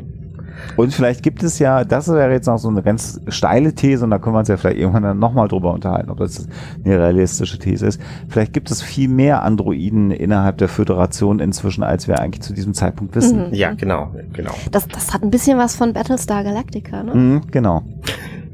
ja, ich habe auch die Vermutung, dass äh, hinter all dem stecken ein paar Daleks. Das wäre natürlich auch sinnvoll. Wahrscheinlich ja. sind es die Goa'uld. Und da, es kommen alle Sci-Fi-Universen ja. in der Serie Picard dann an. Und dann implodiert zusammen. alles. Genau. Aber sehr überraschendes Ende. Vielen Dank für, euren, äh, für eure Expertise an dieser Stelle. Ich werde euch gegebenenfalls äh, zu, zu, späterer, zu einem späteren Zeitpunkt nochmal zu irgendwas befragen. ja, ähm, wir, wir haben nichts dazu beigetragen, das Rätsel aufzulösen, sondern haben einfach nur dummes Noch Zeug mehr geredet. Fragen gestellt. Aber wenn das gewünscht ist, machen wir das gerne wieder. genau. Äh, wenn ihr mehr von den beiden hören wollt, liebe Zuhörer, dann könnt ihr einfach zu hoaxilla.com gehen und da findet ihr dann alles, was, sie, was die beiden betrifft. Und wenn ihr mehr von Arne hören wollt und von, vor allen Dingen mehr von Arne und uns gemeinsam hören wollt, dann hört in offenbar die Orville rein. Ja, sehr gute Idee. Ja. Kann man auch machen. Richtig. Also, vielen Dank fürs Zuhören. Bis zum nächsten Mal. Ciao, ciao. Tschüss.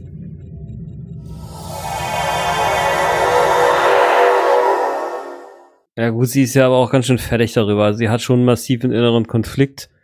Also ich meine, vielleicht wird es ja auch irgendwie später noch erklärt. Für mich ist es halt insofern vor allen Dingen unlogisch, dass sie ihn tötet, weil selbst wenn sie da jetzt was gezeigt bekommen hat, was sie halt für richtig hält, wo sie jetzt quasi auch ähm, äh, äh, ja von überzeugt ist, warum redet sie nicht mal mit ihm? Mhm. Warum mhm. Äh, findet sie keinen Weg, der ihn am Leben lässt, äh, dafür zu sorgen, dass die Mission scheitert. Weil im Gegensatz zu dem ist sie ja sogar hier jetzt vom, e e äh, vom äh, EMH gesehen worden.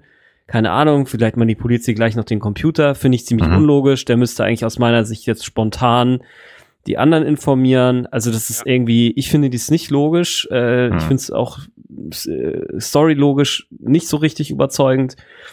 Aber gut, okay, es ist jetzt so passiert und wir werden mal sehen, was jetzt als nächstes mit ihr passieren wird. Also ich glaube, sie wird sofort dafür gecatcht, dass sie das gemacht hat, weil das, ich mir, mir nicht vorstellen kann, dass sie Mhm. damit in irgendeiner Weise unentdeckt Ich glaube bleibt. auch, sie ist Zum einen ist Maddox ja. tot. Sie kann auf keinen Fall sagen, hier, nein, das ist irgendwie passiert, so, da konnte ich jetzt gar nicht, mm, konnte mm. ihn nicht retten, so, weil das, das MHN ihn ja gesehen hat, also sie auch gesehen hat und das Ja. äh, hätte verhindern können und Ja. Computertechnik sollte in dem Jahr mindestens in der Lage sein, das, äh, das weiterzugeben. Ähm, Würde ich auch mal annehmen, ja. Darf ich mal ganz kurz unterbrechen? Ja, bitte. Ähm, sie, was ich ja schon sagte, sie ist Doktor der Medizin. Ja. Doch, sie wird, sie, sie könnte das garantiert bestimmt noch, sie ist auf der medizinischen Station, sie kann das bestimmt noch, oh Gott, da ist irgendwas passiert, irgendwas geplatzt, oh Gott, oh Gott, oh Gott, oh Gott. Das, das kann sie, das kann man hindrehen. Äh, Klar, der einzige, aber der Computer. einzige, warte, warte mal, warte mal, Moment. Lass mich erstmal das dann. Das kann sie machen. Sie ist die einzige, die dann eine Autopsie machen könnte, muss sie nur glaubhaft machen. Und ist ja sie, sie ist ja die kleine, süße Frau Dr. Agnes. Ja, gut, das werden wir dann Das ist das eine. nächste Folge sehen. wir, wir werden es sehen. Und das zweite, den Computer, Entschuldigung, ähm, die hat mit, mit hier Nunien Zung Junior, hat sie an den äh, Androiden, an den Weißen gebastelt. Und er hat ja auch ganz klar gesagt, dass ihre Arbeit an Soji und Dash maßgeblich war. Das heißt, sie hat auch garantiert mit solchen Geschichten ähm, keine Probleme und da wird auch ein bisschen Programmierung an so einem MHN kein Problem sein. So werden sie uns das verkaufen. Ja, gut, mag sein. Oder, oder sie wird sein. Aber das, Mhm. das werden wir in den nächsten Folgen sehen. Okay. Das denke ich schon. Ähm, ich glaube tatsächlich, was Arne sagt, die müssen irgendwas, entweder haben die ihr was gezeigt, was so maßgeblich ist, also sie haben ihr etwas gezeigt, was so krass ist, dass sie sagt, okay, ich muss diesen Typen jetzt platt machen, weil aus welchen Gründen auch immer ist er, ja, muss er denn Wissen haben oder die Roboter, also seine Androiden, irgendwas machen, tun, gemacht haben, was so schlimm ist, dass äh, er als einziger, der das reproduzieren könnte, das nicht nochmal machen kann. Ah, okay. Die Frage, die Frage ist nur, ist das Realität oder haben wir ihnen hier eine, einen Hund aufgebaut? Mhm, mhm. Not this time. But not this time. Genau. Ähm, Also das ist eine X-Factor-Frage. also was ich äh, nach dieser Szene hier sehr, sehr stark befürchte, ist, dass die Erklärung für diesen Akt mir nicht genügen wird. Dass ich Mhm. tatsächlich Ja. enttäuscht bin von der Erklärung, die für dieses Verhalten hier gezeigt wird. Völlig egal, was es ist. Es Mhm, kann mhm. wahrscheinlich nicht sein, was mich irgendwie glücklich macht. Und da habe ich ein bisschen Angst Ja. vor. Hm. Weil es einfach total unlogisch ist in mindestens in mehreren Fällen. Wenn es für die gesamte, für das gesamte Universum wichtig ist, warum redet sie dann nicht mit ihm drüber? So, wenn es für das gesamte Universum einsichtig wäre, warum weiß das ganze Universum es nicht? Also, ich meine, sie hätte doch irgendwen einweihen können. Wenn das tatsächlich so krass und so drastisch und so begreifbar ist, warum dann nicht allen zeigen? Also, Weil die Antwort 42 ist. Ja, so, das ist halt echt eigenartig. Und das, das scheint mir so typisches Psychopathenverhalten zu sein, Mhm. äh, so Ver Verschwörungstheoretiker, ähm, Hm. die glauben halt an irgendwas, was nur sie sehen können und dann ist halt sowieso alles vorbei. So, Und dann ist die Frage, warum sie da mitspielt. ja. Das werden wir aber erst in den nächsten Folgen Okay. sehen. Hey Jungs, jetzt mal Fazit. Ja. Wer möchte anfangen? Ich möchte anfangen. Ich habe am Anfang der Folge gesagt, das ist nicht das Star Trek, was ich kenne und möchte das gerne erklären. Zum Mhm. einen, wir haben sehr ausführlich darüber gesprochen, die Brutalität, die gezeigt wurde. Zum anderen ist es aber auch das Drama zwischen den Figuren, die in dieser Welt eine Familie sein sollten. Zum einen ist Dr. Jurati hier einfach mal das fieseste Wesen, das wir kennen. Zum anderen ist ähm, äh, Seven hintergeht Picard und auch die sollten eigentlich gut miteinander klarkommen. Das hätte es halt am Anfang von TNG beispielsweise nicht gegeben, dass sich die Hauptfiguren der Serie so gegeneinander ausspielen. Das, das hätte es einfach nicht gegeben. Deswegen, ich finde es super. Also Drama in dieser Serie großartig. Also, dass da Dinge nicht ganz klar laufen, das macht die Serie unfassbar viel spannender, als es TNG äh, am Anfang jedenfalls gewesen ist. Ähm, das finde ich total großartig. Die beste Folge für mich ist es aber deswegen, weil, und da haben wir auch bislang kein Wort drüber verloren, der Borg-Kubus nicht auftaucht. Ja, stimmt. Okay. Ja. Dafür, als Ausgleich haben wir dafür ja Free Cloud. die ich mir Völlig- völlig was anderes. Die ich mir echt völlig anders vorgestellt habe. Aber gut. Ja. Frank, möchtest du noch was, äh, möchtest du was Ähm, sagen? als ja, also ich finde echt äh, sehr interessant, was Arne gesagt hat. Kann ich dem eigentlich jetzt auch, nachdem du es gesagt hast und wir das ja so ausführlich besprochen haben, eigentlich auch nur anschließen. Ähm, meine Hoffnung ist äh, sehr stark, dass äh, das, äh, wie ja jetzt auch äh, das Per Patrick Stewart auf der Premiere gesagt hat, es soll ja auch um äh, ja in, integere Führung gehen, um äh, ähm, ja um wie so eine, so eine Art Rückkehr zu einer Art eher zu einer Art Menschlichkeit. Da finde ich, äh, reflektiert jetzt diese Folge das sehr gut, ne? dass also diese Zerrissenheit, die ist also nicht nur in der Gesellschaft, im Universum, in der Föderation, sondern geht sozusagen auch durch die äh, Familien und ihre Beziehungen oder die, die, die, äh, die Wahlfamilien oder die, die halt auf Basis ihrer gemeinsamen Erfahrungen irgendwie nah zueinander gehören. Und ich hoffe, dass es da jetzt irgendeine Möglichkeit gibt, das zusammenzuführen am Ende. Also, dass das so jetzt, äh, dass das jetzt sozusagen so eine Art Höhepunkt der, der Trennung dieser ganzen Leute ist und dass das irgendwie äh, wieder zusammenführt. Und bin mal sehr gespannt, was passiert. Und muss eigentlich sagen, dass ich verwirrt bin, dass mir diese Folge insgesamt doch wirklich sehr gut gefallen hat, obwohl sie eigentlich viele dieser verstörenden Elemente hatte. Vielleicht gerade diese, äh, diese Nähe zu dem, was wir vielleicht so ein bisschen auch in der Welt gerade erleben. Äh, mit Mhm. ganzen Führungskrisen und äh, weiß der Geier. Ich, ich weiß es nicht so genau. Ich finde natürlich auch einfach toll, dass es eben starke Interaktionen mit äh, äh, P zwischen Picard und ähm, äh, Seven gab. Äh, die ganze High-Szene fand ich super, sehr, sehr witzig gemacht und ähm, ja, wenn auch äh, äh, Seven ist da. So, ich meine, in der letzten Folge haben wir sie halt mal kurz so gesehen und jetzt äh, gab es mir eine ganze Folge. Also finde ich auch klasse. Ähm, ja, also hat mir erstaun erstaunlich gut gefallen. Ich mag die Folge sehr. Und das ist relativ einfach, weil die letzte Folge war so, ja, okay. Also die war so ein bisschen, die ist so ein bisschen hingeplätschert. Da habe ich, ich glaube, ich habe es ja auch gesagt, ich erwarte jetzt viel von Jonathan Frakes. Er hat uns viel gegeben. Die Brutalität, ja, vielleicht bin ich durch gewisse Sachen, die man inzwischen sich ansehen muss, teilweise, weil man nicht mehr drum herum kommt, wenn man irgendwelche Serien, Serien sieht, dass man da schon gewöhnt ist. Aber ich gebe euch recht, die erste fand ich nicht so schlimm. Ähm, tatsächlich. Die zweite fand ich extremst brutal, also den Tod von Maddox, also die ist mir tiefer unter die Haut gegangen. Ähm, aber gut, bringt uns beide, hat uns beides ja auch weitergebracht. Ich finde sie sehr, sehr cool, weil sie gerade die neue Figur uns in anderem Licht darstellt als das Licht, das wir vor 25 Jahren hatten. Sie gefällt, Seven of Nine gefällt mir unheimlich gut, weil sie einfach eine emotional viel tiefere Person geworden ist. Und das passt in die Serie für mich unheimlich gut rein. Das macht einfach ähm, Spaß, ihr zuzugucken und ich freue mich darauf, sie wiederzusehen. Und wir werden sie wiedersehen, denn er, sie hat ja Picard ihre Karte gegeben. Ähm, Wäre sonst auch langweilig, wenn man diese Figur nur einmal wegen, naja, ich baller Ja, wir jemanden wissen das einkauft. ja. Ich meine, sie, also ja. Höchstwahrscheinlich. Gehen wir von aus. Ähm, ich möchte in diesen Kaninchenbau, den sie uns jetzt aufgebaut haben, gerade um Agnes Jurati, möchte ich tiefer eindringen. Ich möchte wissen, was da passiert ist. Ja, es könnte gut sein, dass die irgendwo einen mächtig an der Klatsche hat. Ich glaube einfach, dass man sie mit in irgendeiner Information gefüttert hat, die so krank ist, dass sie das tut und glaubt, das richtig zu sein. Ähm, ich bin da nicht ganz bei Arne. Ähm, warum erzählt man etwas, was ganz schlimm ist, nicht weiter? Also wenn das eine halt eine Info wäre, die so schlimm ist, dass man sie teilen müsste. Hm, die Romulaner haben den Untergang ihrer Welt ja höchstwahrscheinlich oder wir wissen es äh, in Teilen zumindest auch nicht allen gesagt und das für sich behalten. Ähm, also mich, es gibt hier nichts, was mich nicht irgendwie nochmal erschüttern würde oder neues Geheimnis irgendwo. Ich bin angefixt mal wieder, weil das einfach, ja, brutal, aber echt interessante Punkte gesetzt hat, wo ich sage, okay, jetzt will ich wieder weiter wissen. Jetzt will ich wieder weiter.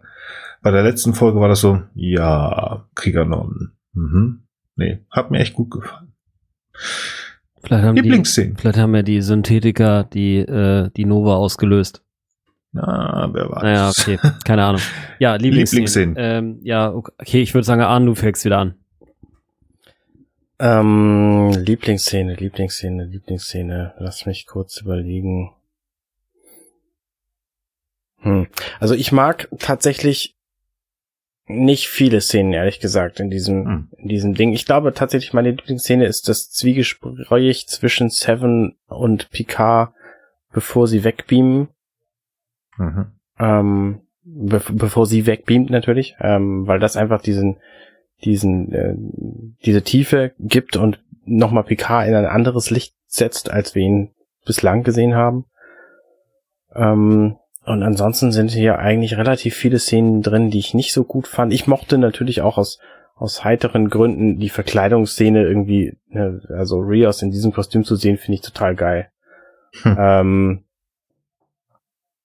ansonsten war da nicht viel für mich drin. Und was ich gerade sagte, dass das meine Lieblingsszene, äh, Lieb Lieblingsfolge bislang ist, stimmt doch bei weitem nicht. Also ich fand alle anderen besser, ehrlich gesagt. Mhm. Gut, Frank. Ich fand die Szene mit äh, der Ab Verabschiedung zwischen äh, Seven und Picard am besten. Also wo sie, wo sie, wo quasi klar wird, dass äh, äh, wie, wie, wie, wie nah die eigentlich beieinander sind aufgrund ihrer ähnlichen Erfahrungen. Und ich finde das vom Schauspielerischen auch äh, einfach sehr gut gemacht. Also gerade Picards oder Sir Patrick Stewarts Gesichtsausdruck. Und es ist auch wirklich nur ganz knapp vor äh, I have to see Maddox. Die fand ich Mhm. einfach auch echt Ja, ja, das stimmt. Also das war ein sehr, sehr knappes Spiel. Und ansonsten, ich fand die Folge zwar gut, ich fand sie auch äh, angenehm, sehr gut, äh, angenehm, sehr gut, aber ich fand die erste Folge tatsächlich schon auch noch besser, beispielsweise. Okay. Auch wenn es jetzt irritierend ist, ich mag tatsächlich, aber wie gesagt, also verurteilt mich nicht, ich mag diese Racheszene von, von Seven unheimlich gerne, Mhm. weil ich einfach sie, ähm, wie sie es erklärt und wie sie mir dargestellt wurde, einfach ganz cool finde. Und ähm, wenn ich mir vorstellen würde, mein Kind würde auseinandergenommen werden von irgendeinem geldgierigen Menschen, ich würde genau das Gleiche tun. Also behal- behaltet mich im Auge und tut meinen Kindern nichts an, wenn da mal mehrere sein sollten oder eins oder wie auch immer. Macht das nicht. Macht das nicht. Das ähm, Habe ich nicht vor. Ich Genau. auch nicht. sehr gut, sehr gut. Also ich, ich, die hat mich einfach berührt, diese Szene. Ja. Also ja, auch wenn sie brutal ist. Szene, auf die man verzichten kann, Sind ganz wir uns schnell, alle einig, oder? Die letzte. Ist bei mir tatsächlich nicht. Ähm, Also verzichten, nein, auf keinen Fall. Aber es ist die Szene, die mir am wenigsten gefallen hat. So. Ja, erste und letzte und irgendwie, ja, ja, ja. V viele mir bestimmt noch mehr ein, aber ich glaube, es reicht auch. Ja. Ist bei mir tatsächlich ganz, ganz schnell eine andere. Ich mag diese Gabriel, äh, Raffi Gabriel-Szene nicht. Denn sie macht mir Raffi kaputt. Raffi ist für mich eine der schlausten Figuren in dieser Serie. Und sie, was hat sie erwartet? Was hat sie erwartet, als sie dahin geht? Ich fand es echt traurig, dass sie Mhm. Mhm. das muss ihr klar gewesen sein, ich gehe da hin, ich möchte das, da kann ich sie noch verstehen, aber sie geht da wirklich hin als eine der schlausten Figuren in diesem Cast, also die, dass sie wirklich sagt, die hat im Prinzip, die weiß eigentlich schon, was, was, worum es da geht. Sie hat das Rätsel eigentlich schon gelöst und sie geht hin und sagt, ey, ja, weißt du was, kein Problem. Ich habe vor 14 Jahren meinen Sohn ah, da gelassen. Ich habe mich um den nicht gekümmert. Ich habe Drogen genommen, gesoffen, gemacht und getan. Ähm, der hat nicht mal mehr meinen Namen, aber der wird jetzt bestimmt wieder da sein.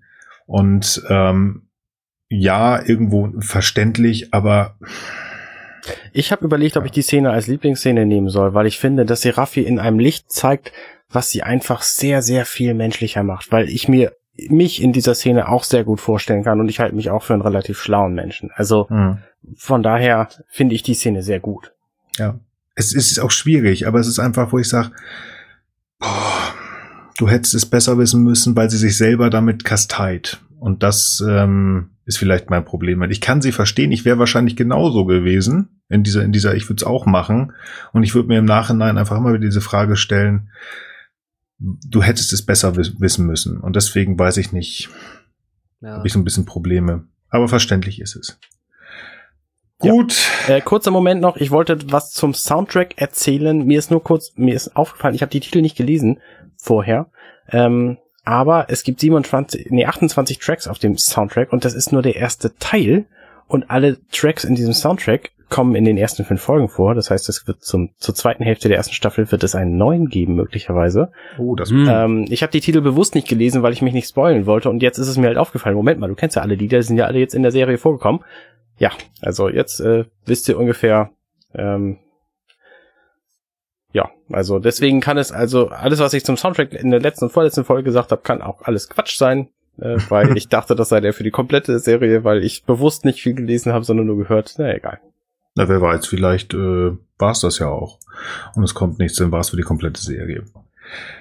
Ja, ich würde mal sagen, wir machen den Sack zu. Jo. Wir haben doch äh, gerade am Anfang sehr, sehr genau geguckt, aber es sind auch viele Kleinigkeiten und am Ende durch diese High-Szene, wie Arne so schön gesagt hat, kommt man dann ja doch relativ zügig zum Ende. Also, und wenn man ein zwei Drittel der, der Folge hinter sich hat, der Rest geht relativ zügig. Ja, ich bin durch, kann man mal so sagen. Ich möchte euch nur noch mal ganz kurz sagen, dass ich mich freuen würde, genau wie ich mich gefreut habe, den Kommentar von Felix zu lesen. Wenn ihr kommentiert, gerne bei Apple Podcasts, da auch gerne fünf Daumen hoch zu lassen. Schreibt uns auf Twitter at gesternhu, wie gesagt, auch gerne auf unserer Seite compendion.net. Ansonsten, ihr merkt, ich werde langsam müde.